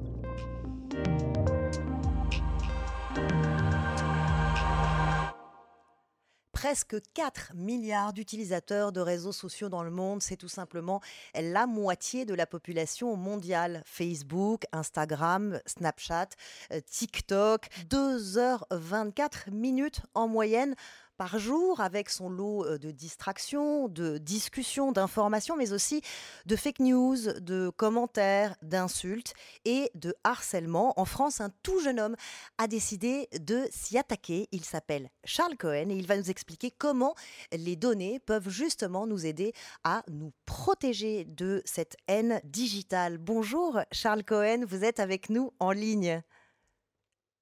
Bonjour, merci beaucoup de me recevoir. Euh, merci beaucoup de répondre à nos questions euh, sur Way. 24 ans à peine, vous êtes euh, tout jeune et vous avez décidé de, vous attaquer à ce problème de taille qui est celui de la haine et du harcèlement sur, sur les réseaux sociaux. Pourquoi, tout simplement? Alors, c'est le constat de, un peu trois piliers. dans un premier temps, c'est essayer de lutter donc contre ce fléau qui est le cyberharcèlement. on parle beaucoup de suicide, de mort à cause de ça. Euh, ça, c'est vraiment l'étape la, plus ultime. Euh, mais il y a également beaucoup d'autres côtés très néfastes, très négatifs, comme euh, le fait que le cyberharcèlement puisse entraîner une perte de confiance en soi pendant toute une vie, entraîner une dépression et également entraîner l'autocensure.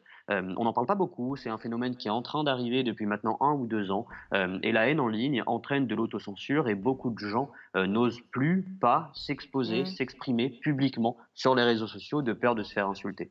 donc le lancement de Bodyguard, il vient de, de, ces deux piliers-là, à la fois lutter contre le cyberharcèlement et lutter contre l'autocensure. On va parler de votre appli, hein, celle que, vous avez créée, qui est une application que chacun d'entre nous peut, peut télécharger et qui sert de filtre contre euh, cette haine et ce harcèlement. C'est bien ça?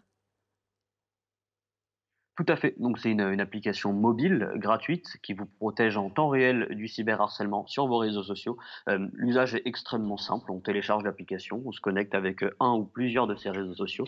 À partir de ce moment-là, on va personnaliser sa modération, c'est-à-dire que c'est l'utilisateur qui choisit ce dont il mmh. souhaite être protégé ou non. Euh, et on, protège nos utilisateurs de huit catégories de haine. Donc, c'est les insultes, les moqueries sur le physique, les menaces de mort, l'harcèlement moral, sexuel, l'homophobie, le racisme. Et pour chacune de ces catégories, l'utilisateur peut euh, personnaliser sa modération, la sévérité de sa modération, euh, personnaliser la réaction souhaitée par Bodyguard en cas de contenu haineux. Ce qui se passe finalement derrière, c'est que nous, on va récupérer en temps réel tous les contenus sous vos commentaires, sous vos photos Instagram, sous vos vidéos YouTube, les gens qui vous mentionnent sur Twitter. On récupère ces contenus-là, on les analyse avec nos technologies. Si cette technologie détecte le contenu comme haineux selon vos critères de modération, le contenu est retiré de la plateforme, l'auteur peut être bloqué, euh, etc. Euh, c'est une technologie qui détecte à peu près 90% des contenus haineux. Euh, et c'est une application qui a maintenant plus de 50 000 utilisateurs en France. et parmi ceux-là, un panel très varié. Donc ça va du ministre au journaliste, à l'acteur, aux créateurs de contenu, aux jeunes enfants. C'est extrêmement varié, on est assez content. Donc vous répondez à, un besoin, mais moi ce que j'arrive pas à comprendre, et on est beaucoup à, se le dire, pourquoi moi je pensais que euh, les réseaux sociaux euh, s'attaquaient déjà au problème de la haine. Et on peut par exemple désactiver euh, des messages et mettre des filtres nous-mêmes. Qu'est-ce qui manquait? Alors déjà, euh, c'est important de diviser euh, et de bien définir ce qu'est la haine. La haine en ligne, ça veut un peu tout et rien dire. Euh, la haine en ligne se décompose en deux catégories. On a d'un côté le cyberharcèlement, qui sont les contenus, un contenu haineux destiné à une personne en particulier, et de l'autre côté, on a les discours de haine, qui sont des contenus haineux destinés à un groupe de personnes, de par leur religion, leur couleur de peau, leurs origines si on prend par exemple le cas de Facebook, selon leur dernier rapport de modération officiel, ils détectent automatiquement 13% du cyberharcèlement, là où ils détectent à peu près 90% des discours de haine en temps réel. Euh, pourquoi? C'est euh, notamment euh, à cause de l'utilisation de leur technologie. Ils ont fait le choix d'utiliser du ce qu'on appelle du machine learning, du deep learning, qui est une technologie qui est très efficace dans la détection, on va dire, de contenus haineux liés au discours de haine. mais le problème de cette technologie-là, c'est qu'elle est dans l'incapacité de faire de ce qu'on appelle de l'analyse contextuelle. C'est-à-dire que la technologie de machine learning est en aucun cas capable de dire à qui est destiné un contenu haineux. Et donc, par définition, on ne peut pas protéger un individu des contenus haineux qui lui sont destinés à lui personnellement. Euh, c'est-à-dire que le risque de censure et de surcensure et de bloquer des amis serait trop élevé, et ces technologies utilisées ne sont pas efficaces contre ça. Euh, donc, ils proposent en effet des, la possibilité d'ajouter des mots-clés, euh, mais bon, mots-clés, c'est jamais la solution, ça fait beaucoup trop de, de surcensure, il faudrait ajouter toutes les variantes orthographiques de chaque insulte, c'est pas à l'utilisateur de faire ça. Euh, donc, si je vous entends bien, c'est qu'ils ont une stratégie d'attaque ou d'insulte contre des groupes avec, des mots trop généraux. Et, vous, vous voulez vraiment protéger l'individu. Je voudrais comprendre comment vous faites, euh, sont, quelle est la technologie qui permet, dans des contextes extrêmement différents, hein, c'est très subjectif, justement de, de, d'identifier et de bloquer des attaques qui sont pour le coup individuelles. Comment ça fonctionne précisément? Alors, on a une technologie qui est euh, propriétaire, syntaxique et donc contextuelle. Dans un premier temps, on fait ce qu'on appelle du pré-processing, du cleaning. On va nettoyer le commentaire qu'on va analyser, on va retirer les fautes de frappe, les fautes d'orthographe, convertir les emojis, remplacer les mots censurés avec des astérix. Et une fois qu'on travaille sur une base propre, c'est d'ailleurs pour ça que Bodyguard est très efficace sur, les, réseaux sociaux, là où la plupart des contenus haineux sont rarement écrits dans un anglais ou en français parfait. cette étape est primordiale pour Bodyguard. Donc une fois qu'on a l'étape 1 qui est passée de nettoyer le contenu, on a l'étape 2 et on va repérer dans la phrase des mots ou des groupes de mots qui sont potentiellement problématiques. Comment vous faites tout ça? Avec quelle technologie? Parce qu'on parle beaucoup d'intelligence artificielle, mais là, ça, ne suffit pas. Quelle est votre technologie précise pour identifier ces subtilités? C'est un peu compliqué à expliquer, mais on a une technologie qui est entièrement propriétaire. On n'utilise absolument rien qui existe sur le marché parce que ce ne sont pas des technologies efficaces pour faire de la modération automatique et autonome, de l'analyse contextuelle et pouvoir protéger les individus. Donc, on a dû tout développer maison. et c'est toutes nos technologies, toute l'intelligence qu'on met dans la technologie, c'est également de l'intelligence humaine. C'est des experts en data scientist, NLP qui alimentent continuellement nos technologies, qui trouvent de, qui améliorent continuellement nos algorithmes. Euh, et donc, vous avez combien de personnes Vous avez combien de personnes qui travaillent? on est, une équipe de, on est une équipe de 15 personnes, dont 8, euh, 8 développeurs. Mmh. Euh, donc, du, coup, Bodyguard. oui. Du coup, c'est un mélange de, technologie euh, et d'humain. Euh, est-ce que vous pouvez nous donner un exemple concret de d'emoji ou euh, d'insultes répétées que vous arrivez à détecter pour que nous, utilisateurs, on se rende bien compte?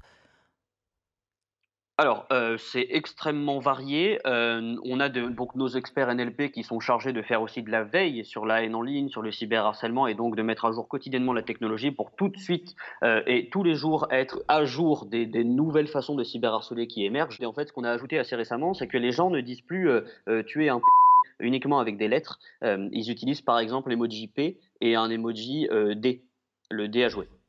c'est comme l'aubergine. C'est comme l'aubergine euh, et la pêche dont euh, pas mal d'adolescents ne savent pas forcément, ne connaissent pas forcément le caractère sexuel. Exactement. On a, mmh. on a, ces problèmes-là. Il y a le, nouveau mot à la mode aussi, c'est le mot Covidio, euh, qui est beaucoup apparu pendant le, pendant le premier confinement, qui est un, peu devenu à la mode. Euh, mais après, nous, on détecte tout type d'insultes, moqueries sur le physique, harcèlement moral, sexuel, menaces de mort, racisme, homophobie. C'est extrêmement varié. Euh, j'aime bien rappeler que nos règles de modération pour nos utilisateurs dans l'application mobile, par exemple, c'est qu'on supprime ce que les gens osent dire derrière un ordinateur, mais n'oseraient jamais dire en face de la personne dans la vraie vie. et on se rend compte qu'à 95%, c'est soit c'est très souvent des contenus qui sont totalement illégaux euh, ou alors des contenus extrêmement déplacés et en aucun cas constructifs.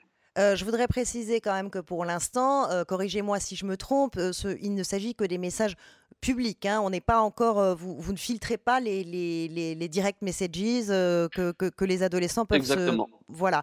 Euh, c'est important, de le préciser. Je voudrais savoir ce que vous faites euh, de, toutes ces datas, parce que on a beaucoup entendu parler dernièrement de Pharos, qui est la plateforme du, mise en place par le gouvernement pour justement signaler euh, tous les faits illicites, qu'il s'agisse de xénophobie, de, harcèlement, d'appel à la haine, etc. Est-ce que vous partagez ces données, par exemple, avec le gouvernement? Est-ce que vous les mettez en commun? Alors, nous, on, ne traite que des commentaires publics et on ne collecte aucune donnée personnelle et donc, euh, par définition, on ne revend aucune donnée personnelle parce qu'on n'en a pas. Non, mais sans, euh, parler, de, sans parler, de, pardon, sans parler de revendre, euh, dans la lutte justement contre la haine et le harcèlement sur les réseaux mmh sociaux, qui est un vrai enjeu, ça mériterait pas de, les partager justement avec les, instances qui, qui s'y attaquent également? Alors c'est ce qu'on ce qu'on fait avec pas mal également de nos utilisateurs qui souhaitent déposer plainte. Euh, on, fait des extractions de, commentaires et on les, on les, on les donne sous format euh, tableau euh, pour qu'ils puissent ensuite aller porter plainte. On aimerait pouvoir collaborer directement avec les plateformes ou Pharos. malheureusement, pour le moment, ce n'est pas possible. Pourquoi? Pourquoi? Parce que on a essayé de les contacter, on n'a pas forcément eu de réponse, que ce soit les plateformes ou Pharos.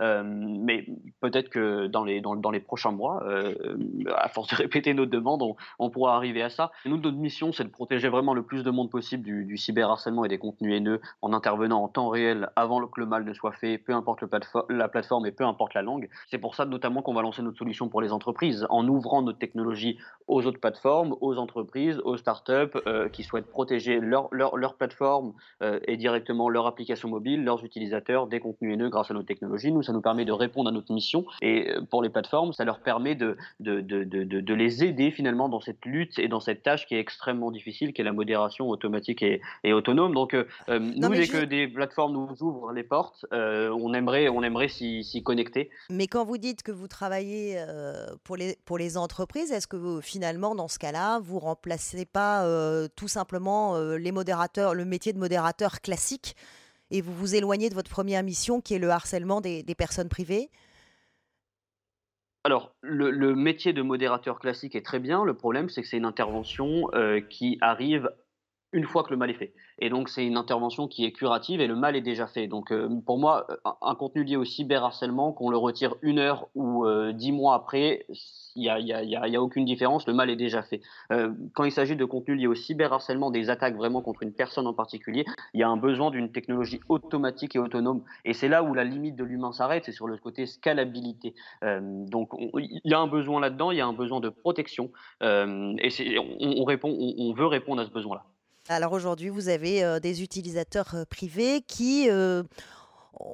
c'est des utilisateurs privés, mais ils sont dans la sphère politique. Marlène Schiappa, par exemple, pour, ne citer qu'elle. là, l'enjeu, il est différent d'un utilisateur privé lambda, si j'ose dire. Bon, ça, reste des êtres humains. Euh, j'avais justement cette conversation avec, avec monsieur le député Mounir Majoubi hier, euh, où il disait qu'il a beau être habitué à ça, mais la masse des contenus et la masse d'insultes quotidiennes finissent par vraiment affecter l'humain. Et euh, nous, on protège vraiment tout le monde sans aucune distinction. On est bien sûr apolitique et on protège des députés de, tous bords. Hein. On est, on c'est pas, pas le sujet. Euh, mais je pense qu'il ne faut pas oublier que derrière, ça reste un être humain. et on peut très bien débattre, on peut très bien ne pas être d'accord tout en restant dans la légalité des choses et, et, et, et pas sans systématiquement insulter les, les, les gens ou les menacer de mort. Merci beaucoup, euh, Charles Cohen, d'avoir répondu euh, à, nos questions sur, euh, sur cet enjeu très important hein, qui est le, harcèlement sur les réseaux sociaux et donc la protection de chaque individu. merci, merci infiniment d'avoir participé. Merci à ah ouais.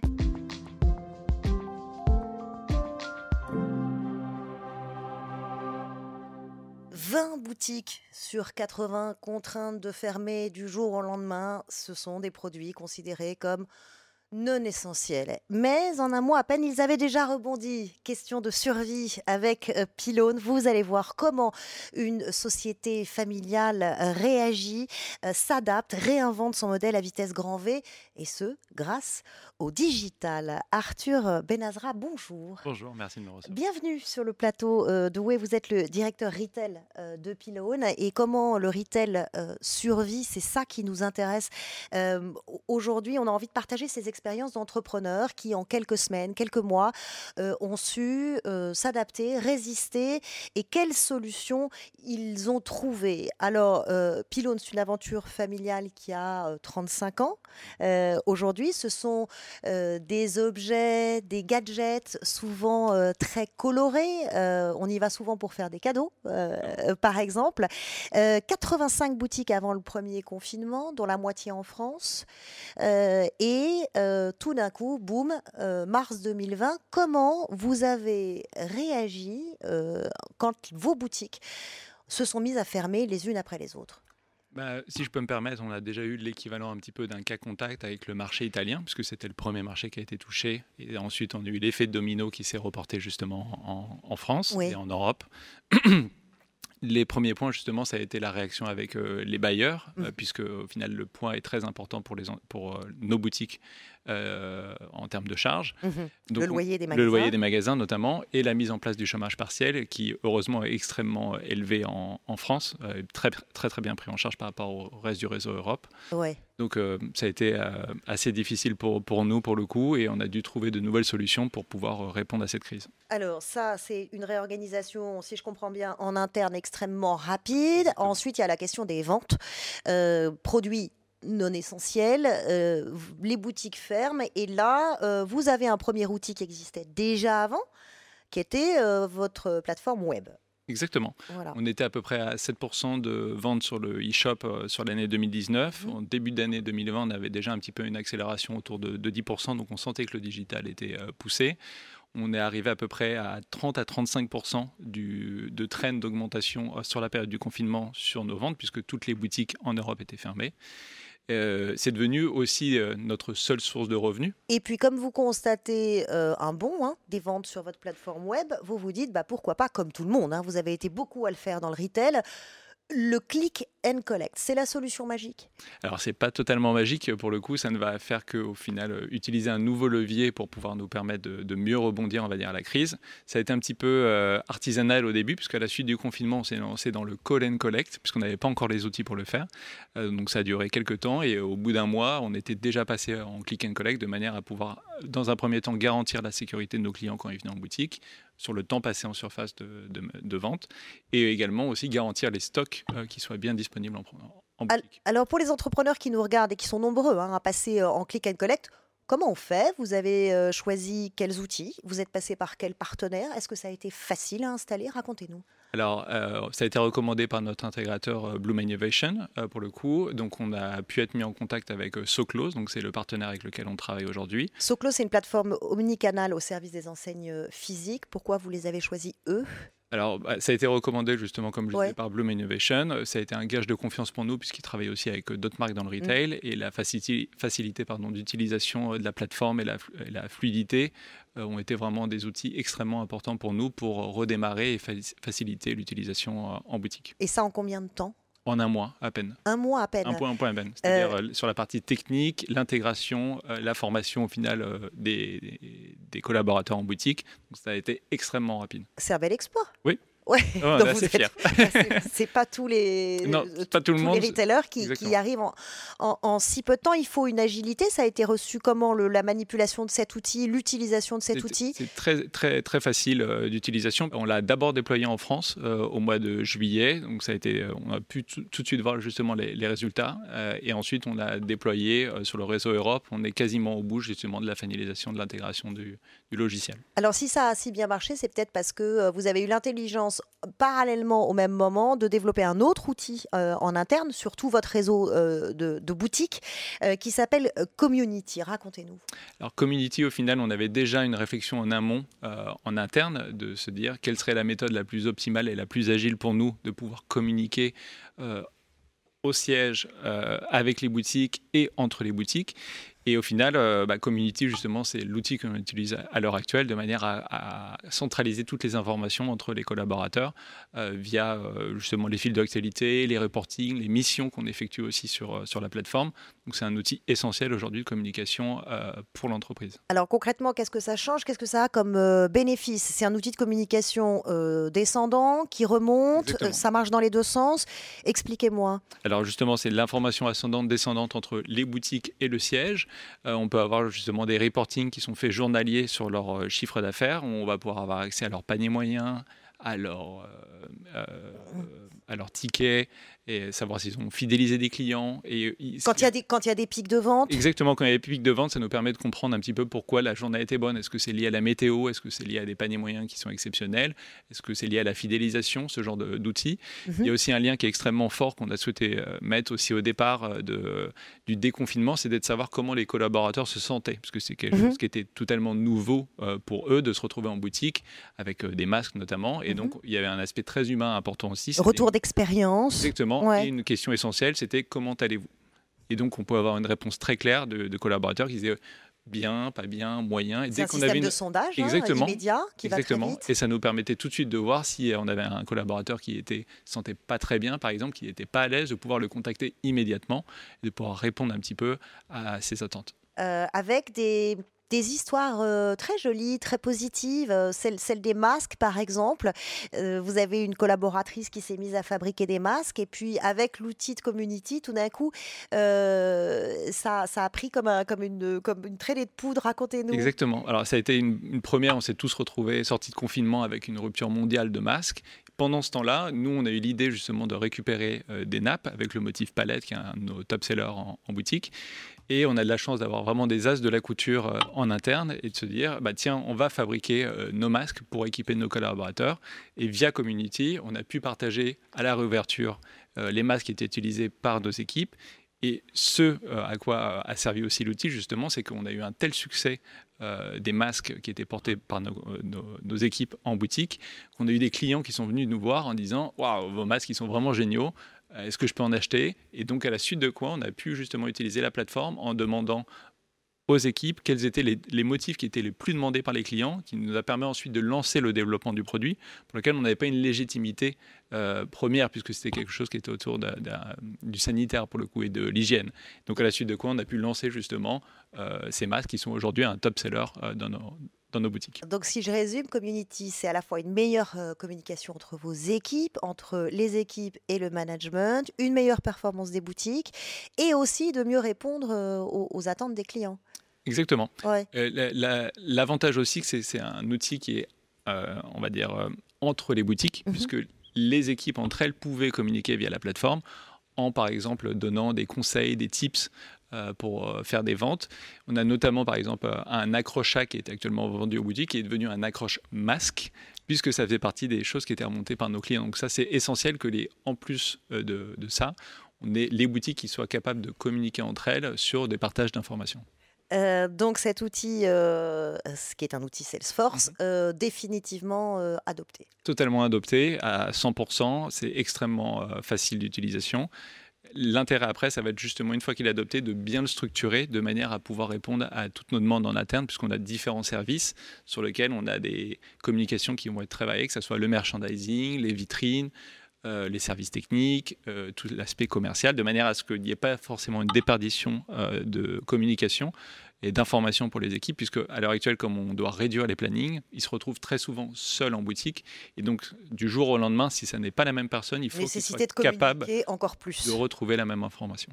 Euh, click and collect, euh, community. Le problème, on le disait en, introduction, c'est que pour tous les retailers qui, nous écoutent, euh, c'est qu'on est dans la problématique des produits essentiels, non essentiels. Combien de temps ça va durer, on ne le sait pas.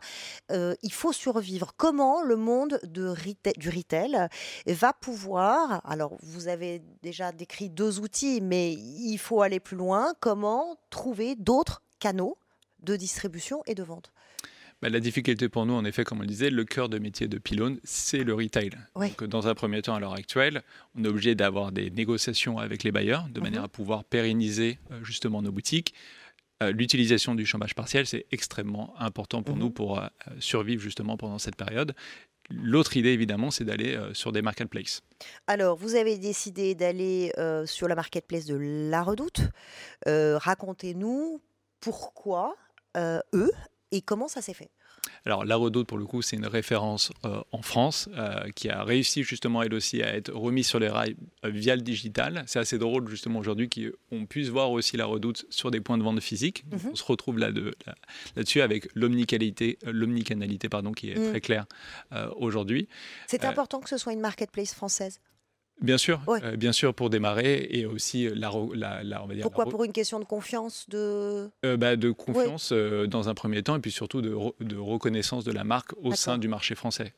très clairement, c'était un choix, une visibilité. et l'accès aussi à des clients qu'on n'aurait pas forcément trouvé directement en magasin Pylone. Ça nous donne justement un, nouveau canal de vente aussi pour nos produits, mais aussi accès, l'accès pardon, à des clients qui seront nouveaux pour nous nouveaux besoins technologiques pour, euh, pour coller à la marketplace ou pareil, vous êtes armé? Justement, les contraintes techniques sont assez fortes. On espère faire le maximum pour être intégré à la marketplace très prochainement. c'est un nouveau challenge aussi pour nous, puisque Pylone versus la Redoute, c'est quand même pas la même catégorie. Donc c'est challengeant aussi de pouvoir monter en gamme sur cet aspect un petit peu technique et de manière à intégrer justement la marketplace. ça veut dire aussi, en termes de service client, un service après-vente qui soit à la hauteur? Enfin, ça, ça vous demande quand même euh, de repenser euh, votre modèle pour, pour euh, vous dimensionner à cette marketplace.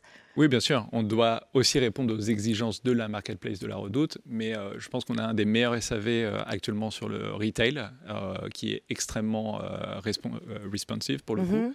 Mm-hmm. et je pense que je suis absolument confiance sur cet aspect-là. On a toujours été les meilleurs sur ce sujet. Ce qui est intéressant à vous écouter, c'est deux aspects. C'est d'abord, vous, vous nous avez répété plusieurs fois que c'était une société à taille familiale et que c'était ce qui vous avait permis euh, de réagir aussi vite. Exactement. Pourquoi? Qu'est-ce bah, que ça fait comme différence? Alors, les fondateurs sont toujours aux manettes. À l'heure actuelle, ils sont extrêmement accessibles aussi. Donc, ça, c'est un outil qui est non négligeable pour le coup d'avoir des personnes très proches, on va dire, et ça nous permet de répondre très rapidement aussi à ces problématiques-là. Euh, la taille familiale, c'est un outil aussi, on va dire, euh, euh, humain c'est-à-dire que l'entreprise est extrêmement soudée à l'heure actuelle avec euh, la crise qu'on traverse. Et dans la digitalisation, c'est important Alors dans la digitalisation, ça l'est encore plus pour le coup, puisqu'on offre à nos collaborateurs l'accès à cette digitalisation qui va leur permettre d'avancer euh, sur ces sujets-là. Et le deuxième aspect qui me semblait très intéressant, c'est la vitesse à laquelle vous avez fait ça. C'est quelques semaines après. Qu'est-ce qui fait la différence entre ceux qui vont vite et ceux qui traînent? Euh, c'est pas une question facile pour le coup, mais euh, euh, justement en étant à taille humaine, ça nous permet de réfléchir en petit comité, on va dire, à prendre des décisions extrêmement rapides. Après, ça a été via Salesforce aussi et l'aide qu'on a pu avoir pour lancer ces programmes et répondre à nos besoins. Merci beaucoup d'être venu partager votre expérience avec nous. On retiendra euh, euh, vos trois solutions que vous avez trouvées euh, extrêmement vite, qui étaient à la fois le click and collect, qui était cet outil de communication interne qui s'appelle Community, qui est aujourd'hui votre expansion sur une marketplace française, et puis j'ai envie de dire bravo pour votre réactivité. En tout cas, euh, le principal étant de trouver des solutions et de s'inspirer euh, de celles que trouvent les autres. Merci euh, beaucoup, Arthur Banzra, d'être venu sur notre plateau ici sur Way. Merci beaucoup.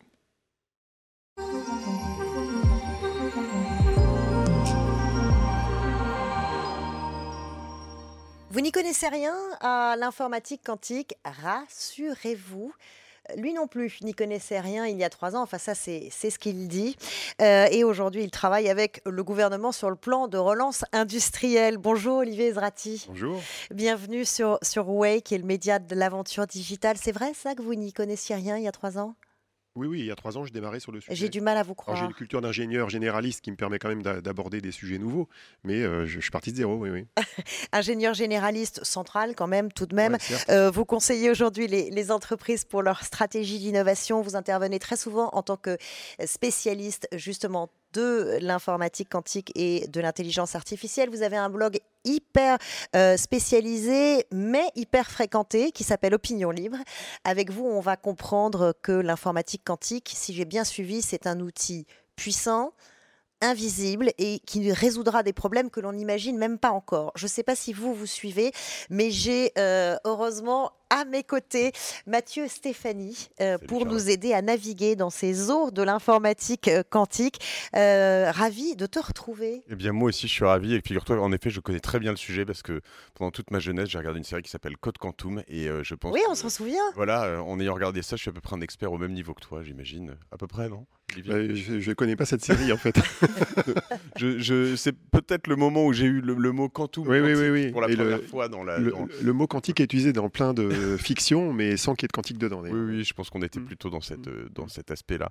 Euh, justement, donc, est-ce que tu peux redéfinir un peu de quoi on parle aujourd'hui? Qu'est-ce que c'est que le quantique et l'informatique quantique?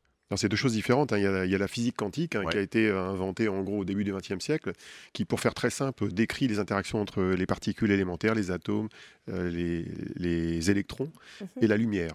Et euh, on a eu de très grands savants qui ont contribué à cette science, hein, notamment Albert Einstein, Max Planck, euh, Heisenberg, euh, Schrödinger, c'est des noms un peu connus du grand public, même si le grand public ne sait pas forcément à quoi ça correspond. Alors, le principe de base de la physique quantique, c'est que c'est en gros les interactions entre la lumière et la matière, et le fait que la matière peut parfois se comporter comme de la lumière ou comme des ondes, et avec ça, on arrive à jouer on arrive à faire des choses. Alors il y a une métaphore que j'aime bien, c'est que si on explique la, mécanique quantique à quelqu'un et qu'il a compris, c'est qu'on l'a mal expliqué. c'est un jeu de mots entre physiciens, mais c'est un peu ça. Oui. on croit qu'on a compris, mais on n'a jamais compris. voilà, tout compris. On peut être très joueur, on peut être très joueur avec la physique quantique. Voilà. Euh, et si tu dois, euh, sur la partie informatique hmm. quantique, euh, est-ce que ça peut se vulgariser cette fois-ci On peut essayer, oui, oui. Alors, l'informatique quantique, c'est un domaine qui est à la fois nouveau et ancien. C'est un, domaine qui, en gros, a vu le jour il y a 40 ans. En tout cas, c'est un domaine qui a été imaginé il y a une quarantaine d'années, qui s'appuie sur les principes de base de la physique quantique et qui permet d'imaginer la création d'ordinateurs quantiques qui auraient une capacité de calcul bien, bien plus importante que celle qu'on a aujourd'hui. Mhm. Malgré tout, ça, pas, euh, ça ne relève pas de la création d'ordinateurs quantiques qui vont accélérer tout. C'est-à-dire que ça ne servira pas à euh, compresser une vidéo plus rapidement, à faire un montage vidéo plus rapidement, à indexer un moteur de recherche plus rapidement euh, dans le cloud. Donc ce n'est pas de l'intelligence artificielle On pourrait faire éventuellement de l'intelligence artificielle avec, mais pas forcément. C'est deux choses différentes. Voilà, ça permettra d'accélérer certains types de calculs avec ce qu'on appelle une accélération dite exponentielle, c'est-à-dire que ça permettra de, faire des, certaines choses beaucoup plus rapidement qu'avec les supercalculateurs d'aujourd'hui. Et la question qui se pose, c'est évidemment quoi précisément? Et, le quoi est très important. Et, c'est toujours basé sur des 0 et des 1 ou ah, Bonne question. Alors, euh, le calcul quantique est basé sur euh, des particules euh, qui sont souvent des électrons ou, ou des photons et pour lesquels on est capable de, de, de, gérer deux états en même temps, le fameux 0 et l'1, mais en même temps. D'accord. C'est un peu macronien comme, technologie. et donc en fait, euh, c'est la et alors le problème c'est que d'écrire mathématiquement comment on gère ce 0 et ce en même temps, c'est assez compliqué. Donc on va essayer de l'éviter. Euh, mais c'est ça qui apporte une grande puissance de calcul. Et l'autre élément de la puissance de calcul, c'est le fait que euh, non seulement ces particules élémentaires qu'on est capable de gérer en même temps entre 0 et 1, plusieurs à la fois, on peut en plus les relier entre eux de manière conditionnelle avec un procédé qu'on appelle l'intrication quantique qui relève aussi des mystères de la physique quantique. Et tout ça, ça permet de faire des calculs magiquement plus rapidement. Alors, comme on n'a pas théorie, hein. comme on n'a pas deux heures devant nous pour essayer de creuser ce que tu viens de nous dire, euh, la question qu'on se pose forcément, c'est à quoi ça sert? Parce que tu nous dis ça ne peut mm. pas monter des vidéos rapidement. Ça peut, alors, ça peut nous aider à conduire des voitures mm. autonomes ou c'est euh, à quoi ça sert? Ça sert à résoudre en gros deux types de problèmes principaux qui sont soit des problèmes de combinatoire, où on a besoin de combiner plein de variables et trouver une solution à un problème complexe, soit des problèmes de simulation. Euh, exemple. alors, exemple de problème de simulation, on veut euh, comprendre comment euh, une molécule qui contient plusieurs atomes va se configurer dans l'espace par exemple, pour créer un vaccin contre le Covid. Ça, les gens comprennent. Hein. Ah, oui, là, ça, là, ça, nous parle. Ça commence à être parlant. Ou un vaccin contre une autre pathologie, ou traiter un autre problème dans la santé, ou peut-être euh, inventer des procédés. Dans la recherche génétique, par exemple? Ça pourrait servir dans ce domaine-là, mais ah, dans un futur assez lointain. Parce que les, ordinateurs actuels ne calculent pas assez vite pour... Bah, les, ordinateurs, euh, les ordinateurs qui font ça aujourd'hui, ce sont des supercalculateurs mmh. qui consomment jusqu'à 20 mégawatts, euh, qui occupent 500 mètres carrés dans, dans, des salles blanches, et qui font ce genre de choses avec des outils de simulation. On appelle ça la simulation mathématique c'est de la simulation mathématique de phénomènes physiques complexes. Et il se trouve que le calcul quantique permettrait en théorie de faire ça beaucoup plus efficacement et beaucoup plus rapidement. Mais dans un futur qui est assez incertain. C'est peut-être dans 5 ans, dans 10 ans, dans 15 ans. C'est pas encore là aujourd'hui. Alors j'ai deux questions là-dessus. Euh, le futur incertain, déjà, mais aussi les, proportions. Dans quelle proportion Est-ce que c'est 10 fois, 100 fois, 1000 fois plus rapide? C'est oh, exponentiellement. Exponentiellement plus rapide qu'avec du calcul classique. C'est-à-dire qu'en gros, au fur et à mesure qu'on va rajouter ce qu'on appelle des qubits, qui sont ces fameux 0 et 1 quantiques, eh bien, quand on en rajoute un, on double la puissance de calcul. D'accord. Donc si on en rajoute un deuxième, on redouble. Donc tu vois, ça, ça, ça, devient exponentiel en fait. Mais concrètement, ça existe aujourd'hui, euh, l'informatique quantique Oui.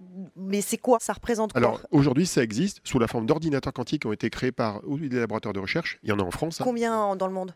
Euh, dans le monde, je dirais qu'il y en a une centaine à peu près euh, qui ah, existent euh, facilement. Non, c'est pas. Bah, bah, il faut séparer ceux qui sont dans les laboratoires de recherche de ceux qui sont fabriqués par des sociétés privées.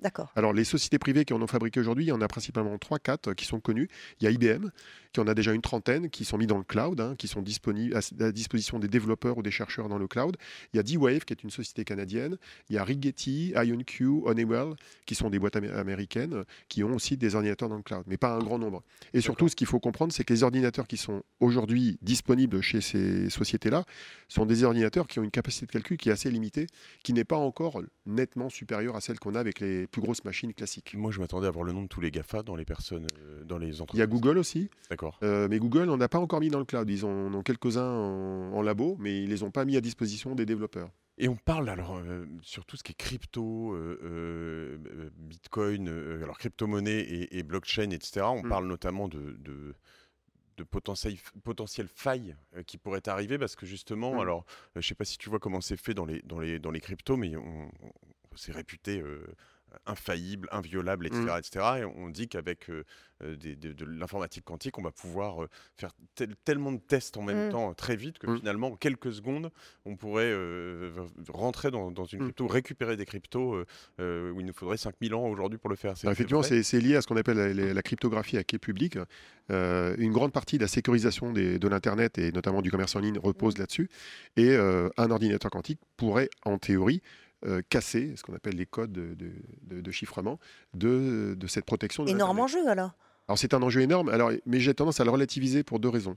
Je le relativise pour première raison, euh, est liée au fait que les ordinateurs quantiques qui permettront de faire ça, hmm. ils arriveront dans un futur assez lointain, et euh, euh, heureusement, on arrivera à faire beaucoup de choses très positives avec ces ordinateurs avant, qu'on atteigne ce stade-là. Donc on va résoudre des problèmes dans le domaine de la santé, dans le domaine de l'énergie, dans le domaine des transports, dans le domaine de la logistique, qui sont des, cas concrets d'usage dans le monde de l'entreprise, voire, voire, dans le monde du grand public, bien avant mm. qu'on arrivera à casser des codes de chiffrement d'Internet. Ça, c'est la première, première raison d'être, je dirais, optimiste. Et la deuxième raison d'être optimiste, c'est qu'il existe déjà des solutions pour se protéger contre cette euh, capacité du calcul quantique. Parce que moi, si je me mets dans le rôle du méchant dans James Bond, je me dis j'ai mon petit ordinateur quantique euh, au fond de mon jardin, je me le garde pour moi et. c'est des gros ordinateurs hein, pour l'instant.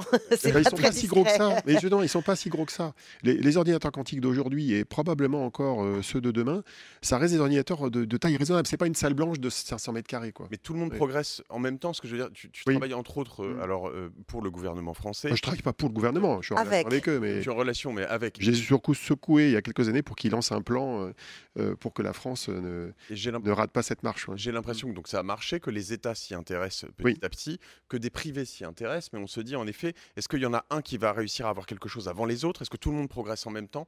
Parce que la menace, elle est là. Tu te dis, si mmh, mmh. demain les Américains, mmh. les Russes, les Chinois, je sais pas quoi, tout d'un coup nous dépassent, ça fait un peu peur. Moi, je pense que l'innovation arrivera en parallèle à plein d'endroits différents. Je, ne crois pas à l'idée qu'il y aura un endroit, dans une cave, quelqu'un qui arrivera à être le seul à faire l'ordinateur qui, mm. qui monte en puissance. Pourquoi? Parce qu'il y a des dizaines de laboratoires de recherche dans le monde qui travaillent là-dessus. Il y a au moins une, une grosse demi-douzaine de filières technologiques très différentes les unes des autres qui sont explorées par tous ces laboratoires dans le monde entier. Et il n'y a pas réellement un laboratoire qui va maîtriser de manière complètement exclusive et unique euh, cette technologie. Et ça veut dire que la France a une, carte à jouer Elle a sa carte à jouer. Euh, elle a sa carte à jouer dans la mesure où elle a de bons laboratoires, elle a d'excellents scientifiques, et euh, par ailleurs, elle a aussi des startups qui ont été créées à partir des travaux de ces laboratoires. On a eu des prix Nobel comme Serge Roche, on a une personnalité excellente comme Alain Aspect qui est à l'origine de la découverte de cette intrication quantique en 1982. On a une excellence scientifique. Après, évidemment, il ne suffit pas d'être bon scientifiquement, il faut avoir aussi des capacités il faut transformer la réussite scientifique en capacité à vendre des produits à grande échelle, mais on a tout ce qu'il faut pour réussir. Ils ne se font pas tous recruter par, euh, par euh, justement des, labos étrangers ou... Bah, pas encore. Pas encore. Mais c'est un secret, il faut pas le dire. non, parce que c'est vrai que c'est un peu la, en effet la, la, crainte qu'on peut avoir sur euh, cette mm. approche. on, voit souvent l'Europe Mmh. Euh, divisé, qui est, perçu comme un nain du numérique, mmh, de mmh. l'intelligence artificielle, en face de BATX, des GAFA, de, euh, de, de, superpuissances étrangères. Euh, là-dessus, on n'est on pas encore. Bah, tu mets le doigt sur deux enjeux clés, je pense. Il y en a un premier qui est de la collaboration, c'est-à-dire faire en sorte que les physiciens, les entrepreneurs travaillent bien entre eux, pas qu'en France, et évidemment avec l'étranger. Et puis il y a un autre élément qui est extrêmement stratégique et que le gouvernement français a bien compris, qui est qu'il faut travailler sur ce qu'on appelle les technologies habilitantes. Alors qu'est-ce que ça veut dire? C'est l'ensemble des technologies qui sont nécessaires pour créer l'ordinateur. Par exemple, il y a des choses qui sont peut-être pas évidentes à comprendre. Il faut maîtriser les gaz comme l'hélium. Il faut maîtriser des matériaux rares. Donc il faut s'approvisionner. Ah, vous parlez des composants? Oui, des composants qui rentrent dedans. Donc il faut maîtriser l'approvisionnement, il faut maîtriser tout un ensemble de, technologies. Parfois, c'est des technologies d'électronique classique. Tout ce qui est en amont, finalement, de, l'outil. Voilà, ça peut être de la thermodynamique, ça peut être de la mécanique des fluides, tout un tas de technologies qu'il faut être capable de maîtriser pour faire la machine. Et, il faut pouvoir s'approvisionner dans ces technologies. Et la France, elle est plutôt bien placée pour maîtriser ces différentes filières. Par exemple, avec Air Liquide, qui a une filiale qui s'appelle CryoConcept, on sait maîtriser la cryogénie, c'est-à-dire le refroidissement à très basse température de ces ordinateurs. On est capable de s'approvisionner dans les bons matériaux, dans les bonnes technologies.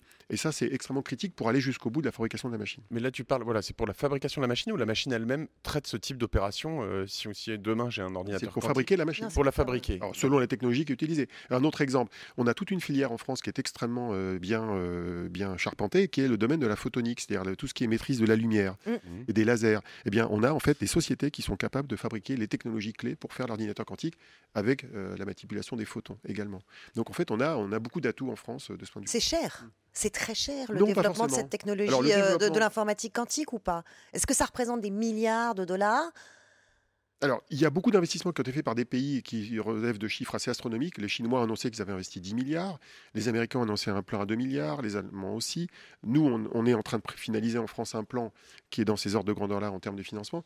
Mais c'est pas des financements qui sont très lourds finalement en termes d'infrastructures. Euh, il n'y a, pas besoin de construire des centrales nucléaires, il n'y a pas de construire des infrastructures très lourdes comme dans les télécommunications par exemple où il faut mettre des antennes partout. Mm. En fait, le calcul quantique s'appuie sur des investissements qui sont pas négligeables, ça se compte quand même en centaines ou en dizaines de millions de dollars, mais c'est pas des plans à milliards. Il n'y a pas besoin d'une infrastructure de milliards de dollars pour y arriver. Et j'ai tendance à être plutôt optimiste de ce point de vue-là, c'est qu'il y a besoin d'avoir une maîtrise technologique qui est assez fine, assez poussée, beaucoup de physiciens. Il faut aussi beaucoup travailler sur le logiciel parce que mm. c'est pas tout de faire des machines, il faut faire des logiciels qui marchent dessus et la création de ces logiciels va nécessiter de nouvelles compétences parce qu'on programme de manière complètement différente que la programmation classique sur euh, des ordinateurs classiques euh, pour faire des sites web, mmh. des applications Internet classiques. Donc oui, il y a, tout un tas d'enjeux à maîtriser en parallèle pour y arriver. Est-ce que ton intime conviction, c'est que euh, il va y avoir une rupture à un moment? Parce que je, me replace en 2002, mmh. on ne s'attendait pas à avoir des smartphones en 2008, 2009, 2000. Est-ce que dans, en 2025, j'aurai un smartphone quantique? Non. Euh, enfin, oui et non. Ça existe déjà. tu le Je donne rendez-vous en 2025. Ah mais non, mais ça existe déjà. tu peux t'acheter, si tu habites en Corée, tu peux t'acheter un smartphone Samsung, alors je sais plus quel Galaxy euh, Note c'est, euh, qui contient une puce quantique, mais qui sert pas à faire du calcul. C'est ah. une puce qui sert à générer des nombres aléatoires extrêmement fiables pour, protéger la, juste le chiffrement. ça permet Ah, c'est de la protection. C'est pour de la protection, mais c'est pas du calcul, c'est de la protection. Mais le calcul quantique dans ton téléphone, tu n'en as pas besoin. Pourquoi? Parce que a priori, de toute façon, ça avait des machines qui sont d'une certaine taille, pas forcément énormes, mais qui, sont faites pour les data centers, hein, dans le cloud. Et le cloud, bah, c'est accessible à tout le monde ton smartphone, c'est en fait une fenêtre sur le cloud déjà aujourd'hui. moi, je veux te euh, piquer tes cryptos alors, bah, sans passer Mais non, mais c'est pas, c'est pas ça l'intérêt. L'intérêt, c'est la santé, les transports, le véhicule autonome du futur qui sera piloté par ça. Euh, l'intérêt, ça sera peut-être de, faire avancer la, chimie dans le mm. domaine de la captation du carbone. C'est des choses vraiment très positives pour la société qui vont être permises par l'outil de calcul qu'est le calcul quantique. Je vais passer pour un affreux personnage. moi, je préfère mettre en avant les usages positifs et justement le calcul quantique. Euh, certains ont, évoqué le fait que c'était peut-être la bombe nucléaire, la, la métaphore de la bombe nucléaire. Moi, j'ai dit non, non, le calcul quantique, c'est un usage très pacifique au début, avec cet usage lointain qui fait un petit peu peur, mais qui, a déjà ses propres paradis. Il existe des techniques mathématiques ou qui relèvent de la physique quantique qui permettent de se protéger contre euh, la menace du, cassage des clés de chiffrement de l'Internet. Donc en fait, le calcul quantique, c'est quelque chose de très positif. Chaque fois qu'on se voit, j'ai envie de vieillir de 10 ans pour voir ce qui va se passer. Non, mais on nous annonce que des belles choses, en tout cas, à, chaque fois.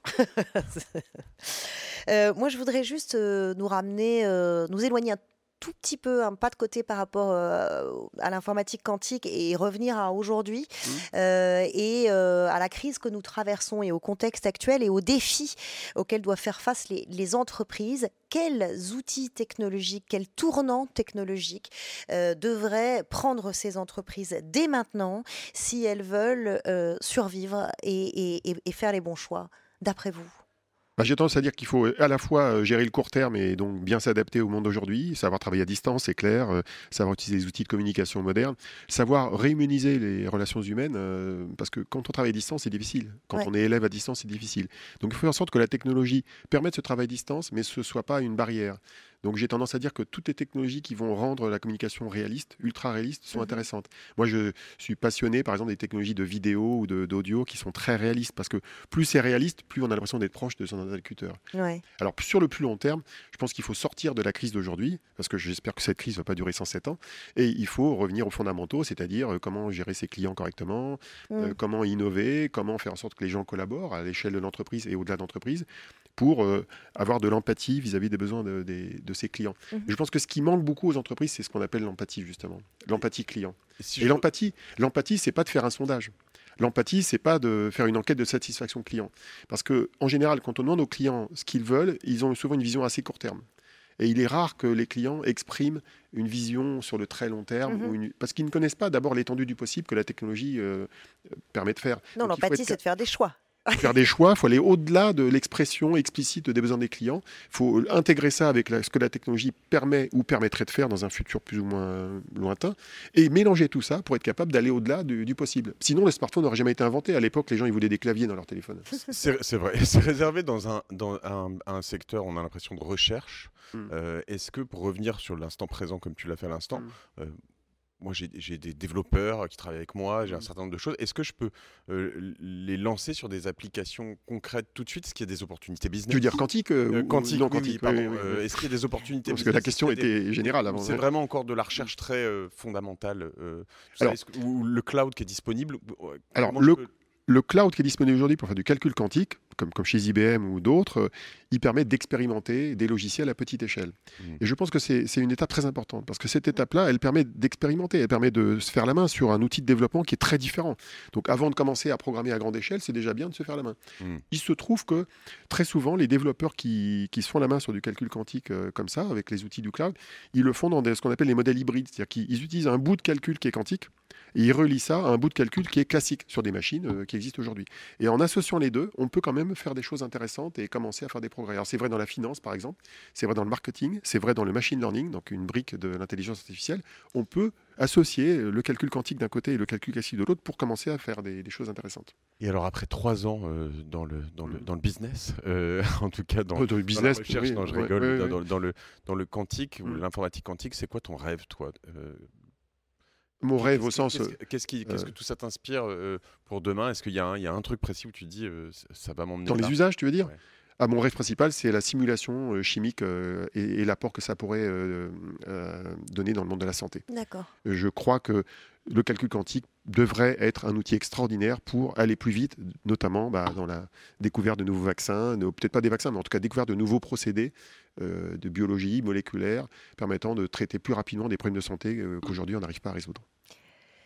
Merci infiniment euh, d'être euh, venu euh, nous expliquer très clairement hein, ce qu'on croit ne, jamais devoir comprendre, mais finalement, en s'y mettant tranquillement, on y arrive. merci beaucoup pour votre passion et votre pédagogie. merci infiniment. à la prochaine. À la prochaine. Merci Olivier. Merci Charles. Tu, reviens, tu reviens nous voir. Merci à tous les deux.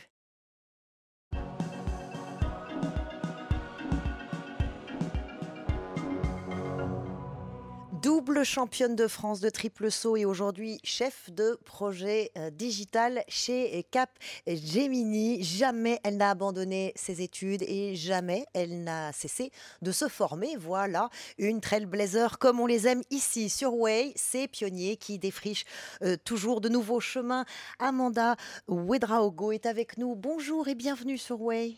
Bonjour Charlotte. Très heureuse de, vous avoir euh, avec nous. Lui aussi est un trailblazer, l'un des premiers utilisateurs et fan. C'est d'ailleurs marqué euh, sur son sweatshirt, donc euh, on, ne peut pas, on ne peut pas le louper. Bonjour Jean-Michel Boujol. Bonjour Charlotte. Salesforce MVP Hall of Fame, Salesforce Einstein Champion, c'est quoi tout ça? Alors en fait, ce sont des, des, titres qui nous sont donnés par Salesforce à partir du moment où on, a beaucoup d'actions dans la communauté, on fait beaucoup de choses, on, crée des événements, qu'on a des groupes, qu'on anime un petit peu cette communauté. Bah, Salesforce est là pour aussi aider et donner des, titres qui permettent bah, de représenter ce qu'on peut être et donc être plus à même de répondre à des questions, euh, comme je le fais aujourd'hui par exemple. Euh, fondateur de euh, SharingPeak, start-up française qui propose de doter l'écosystème Salesforce euh, d'un hub d'images.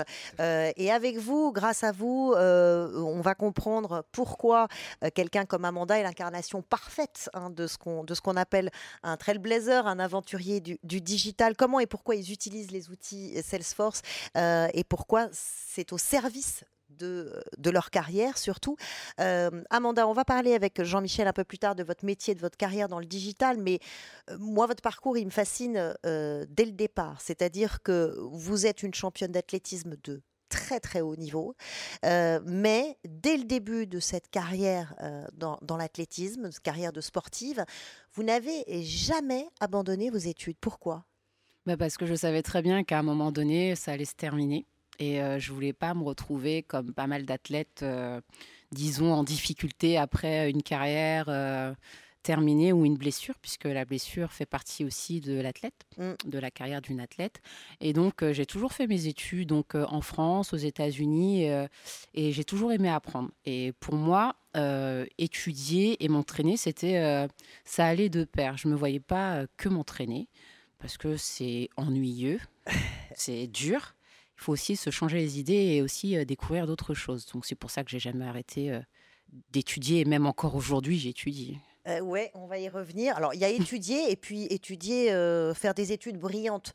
vous êtes diplômé à Nanterre, à la Paris School of Business, à la Abilene Christian University, au Wesley College de Dover, Delaware. vous y avez été, hein, et pas qu'un peu. Ouais. vous saviez où vous vouliez aller en cumulant tous ces diplômes? Ah non, pas du tout. Je pense que c'est euh, le destin qui m'a qui a fait que j'en suis arrivée là. Donc en fait, j'ai commencé par une licence de droit. Puis après, je me suis dit, bon, c'était pendant la crise du CPE. Les universités étaient quand même assez euh, comment dire, c'était perturbé. Donc je me suis dit, bon, je vais tenter une école de commerce, euh, je vais arrêter d'être un peu socialiste, on va aller dans le business. Et là, je, suis allée en école de commerce et là, j'ai vraiment aimé mon, ma vie estudiantine. Et à côté de ça, bon, j'étais à l'INSEP pendant trois ans, donc euh, je faisais mes études dans une école et ça se passait très très bien au niveau athlé, performance mais j'étais démarchée par des universités américaines pour aller étudier aux États-Unis mmh. et, allier ma carrière sportive. Et je me suis dit, euh, pourquoi pas, puisque à cette époque-là, on était 2009-2010, euh, donc la crise des subprimes qui frappait en France, donc pas forcément d'emploi. Et là, je me suis dit, qu'est-ce que je fais? On y va. Voilà, je me suis lancée, tout simplement. C'est juste euh, le destin. le destin qui vous amène petit à petit vers la tech. Mais mmh. est-ce que vous aviez le profil? Est-ce que vous le saviez au moins que vous aviez le profil? Non, pas du tout. Mais c'est encore, euh, c'est juste la vie euh, qui fait que, voilà, des fois, on, on, a un plan, souvent. On se dit, euh, voilà, je vais faire ça. C'est comme on est, on est des jeunes femmes, on se dit, allez, à 20 ans, je me marie, j'aurai des enfants, je vais travailler, je serai dans un bureau, blablabla. Bla, bla. Et puis, en fait, non, pas du tout. Il y a toujours quelque chose qui vient tout chambouler. Non, mais ma question, c'est est-ce que vous vous dites, comme beaucoup, et notamment comme beaucoup de femmes, hein, la tech, au secours, c'est pas pour moi je suis pas faite pour ça, j'y arriverai jamais parce que parce que c'est ça les clichés. Oui, bah, c'est moi là-bas, je suis pas une scientifique. Donc pour moi, c'était euh, c'était quelque chose de lointain. Je me suis jamais dit que je serais là-dedans et comme c'est quelque chose de scientifique et je suis pas vraiment une scientifique, je suis plus littéraire. Euh, mmh. Non, c'était. Euh, mais je l'ai découvert au fur et à mesure aux États-Unis. Mais en France, non, je me suis jamais dit que je serais dans une boîte d'informatique. Jamais. Et c'est ce qui vous a amené euh, petit à petit vers votre métier, le CRM. C'est ça. Et Salesforce. C'est ça. Tout à fait. Donc, euh, je suis revenue parce que je suis partie aux États-Unis en 2009-2010. Je suis revenue en 2015 en France. Euh, donc, j'ai eu un travail, un CDD, donc je reviens, c'est un peu difficile de se réadapter. Et puis, j'ai intégré un parcours qui accompagne les femmes dans la reconversion du numérique avec Social Builder. Et on a démarché pas mal. Étincelle Booster, ça s'appelle. Ouais, c'est le programme. la, fin, la start-up s'appelle Social Builder. Et on a commencé à démarcher des entreprises du numérique, l'informatique, pour connaître un peu leur métier et savoir ce qu'ils proposaient, juste pour nous ouvrir, parce que la plupart d'entre nous, on avait un peu les chakras fermés. Donc on est allé vers ces entreprises pour savoir où on pouvait trouver notre place. Et c'est comme ça que j'ai atterri chez Salesforce, où ils ont présenté leur métier. Et j'ai rencontré des personnes qui m'ont permis un peu de m'expliquer, oui, mais tu sais, tu peux faire ça, il y a cette plateforme qui peut te permettre de faire ça. Et je me suis dit, ah ok.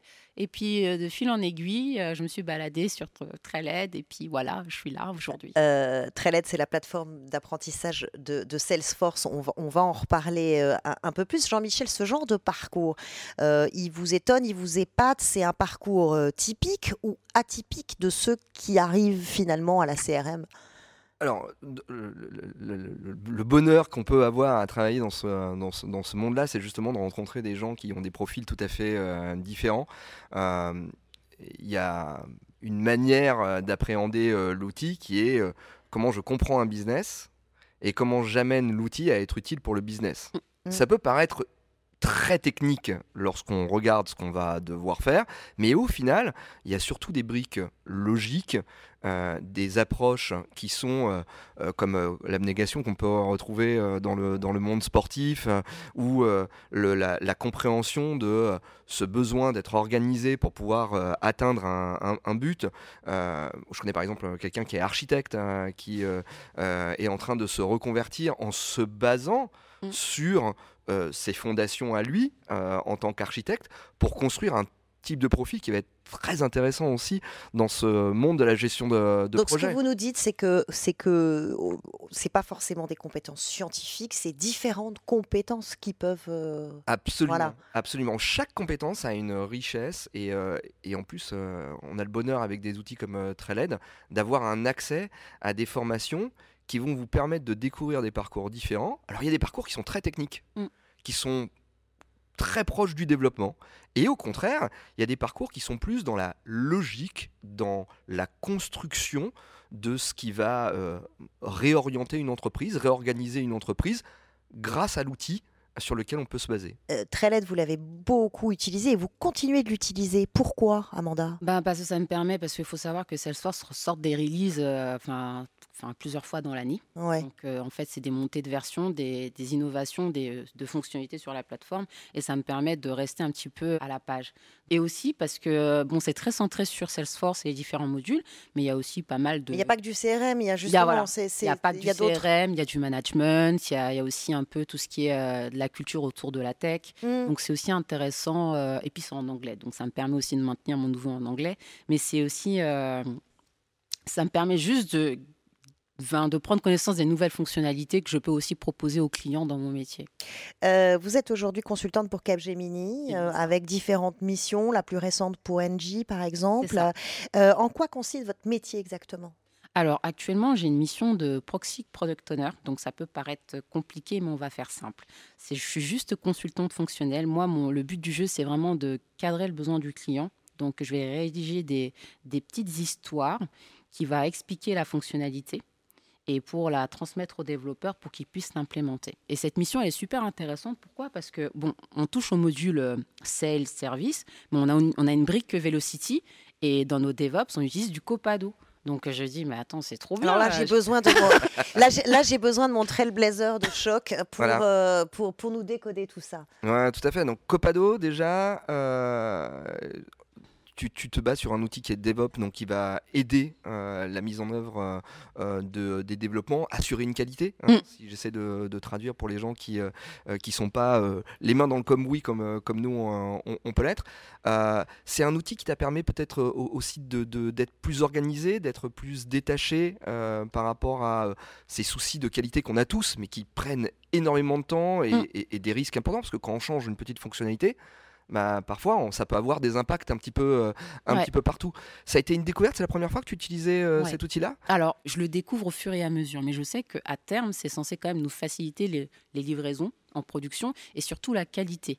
Mais euh, je ne l'ai pas encore, je l'ai pas testé parce que je ne suis pas technique en tant que fonctionnel. Je on sent que c'est un, un, lien entre euh, la partie développement où Copado est, euh, est, universalisé, utilisé euh, énormément. Hein. c'est un outil qui est d'abord fait pour les développeurs. Moi, je trouvais ça très intéressant de voir à quel point ça devenait aussi un outil pour toi et qui te permettait aussi peut-être de discuter mieux avec eux ou d'avoir une, une, relation avec eux sur, des, sur des bases sur lesquelles. bah, pas, encore. Pas, encore. parce que j'aurais dit bah, j'aimerais bien apprendre justement à faire des, des packages Copado parce que aujourd'hui, avant, on, comment dire, euh, je configurais et puis euh, voilà, on livrait euh, à la mano. Et mais là, il y, a un package de Copado qu'il faut faire avec des US. Il faut bien rédiger toutes les métadatas pour pas qu'il y ait de problèmes. C'est quelque chose que je, que je n'avais pas l'occasion de faire. Donc c'est quelque chose que je dois apprendre, mais ça doit être rapide. On apprend où sur Trailhead euh, Encore une Alors, fois j'ai pas, non pas encore trouvé de module là-dessus, mais peut-être que hmm. Jean-Michel pourrait euh, m'aiguiller. pas encore de module sur, euh, sur Trailhead à, mon avis, mais, mais effectivement déjà dans l'approche, hmm. euh, il y a des modules Trailhead de base qui permettent de comprendre bah, ce que, la différence qu'il y a entre de la configuration du développement et comment ça s'intègre et pourquoi c'est important hmm. que tout ça soit cohérent hein, pour qu'on casse pas les choses au moment où on les met, on les met en œuvre et qu'on garde cette souplesse et cette qualité. Et, puis Copado, bah, c'est un outil de, de, de, de donc mm. qui a ses propres outils de, de formation. L'AppExchange, hein, c'est cette marketplace de, Salesforce mm. dans laquelle on va trouver tous ces, tous ces outils-là. Ouais.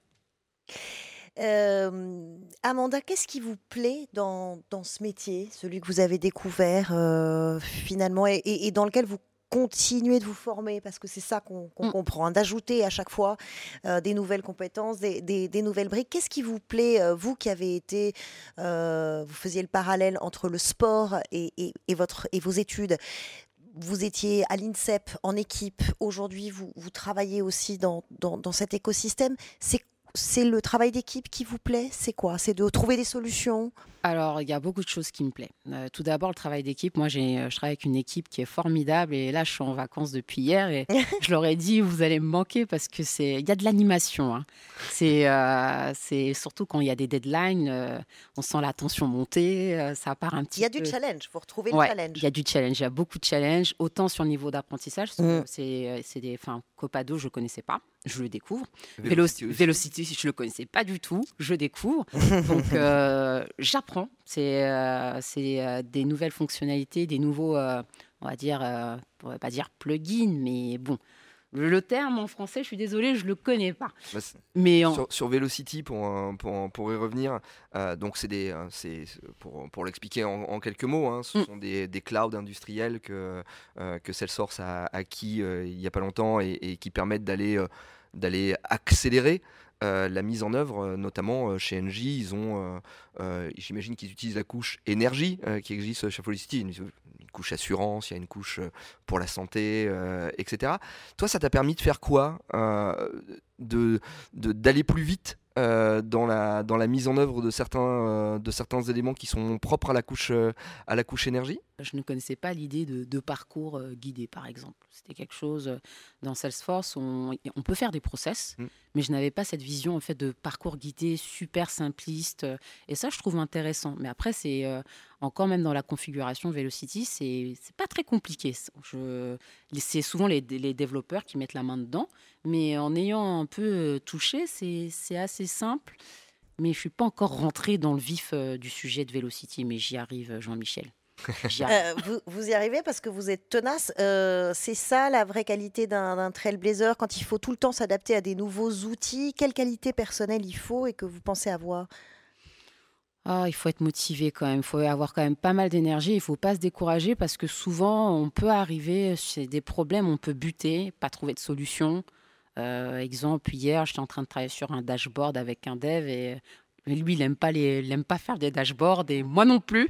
Donc, un tableau de bord. C'est un tableau de bord avec des rapports et euh, bah, c'est frustrant, mais en même temps, quand on y arrive, on a une certaine une satisfaction. Mmh Donc, vous voyez, il y a de la négation, il y a de la patience, euh, il y a de l'énergie aussi, parce mmh qu'il faut rechercher, pas que sur Treled, mais aussi solliciter les bonnes personnes parce qu'on travaille aussi avec des architectes, euh, Velocity, Salesforce. Euh, donc, donc quand on. Quand ah, il y a une collaboration, comme. Oui, il y a, un travail de collaboration, c'est ce qu'on on Est, on est une équipe, euh, il y a la communauté, c'est sûr, il y a la communauté Salesforce en ligne. Quand on sait pas, on pose des questions. Il y a toujours des articles sur un problème mais euh, voilà. Merci euh, Amanda et merci Jean-Michel d'être euh, venu nous parler de tous ces outils, de votre passion, ce qui fait de vous de vrais trailblazers. Donc vous avez toute votre place ici quand vous voulez sur Way.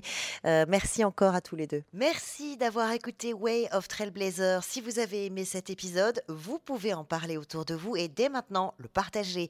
Surtout n'hésitez pas à nous laisser 5 étoiles sur Apple, Google Podcast, Spotify ou encore Deezer.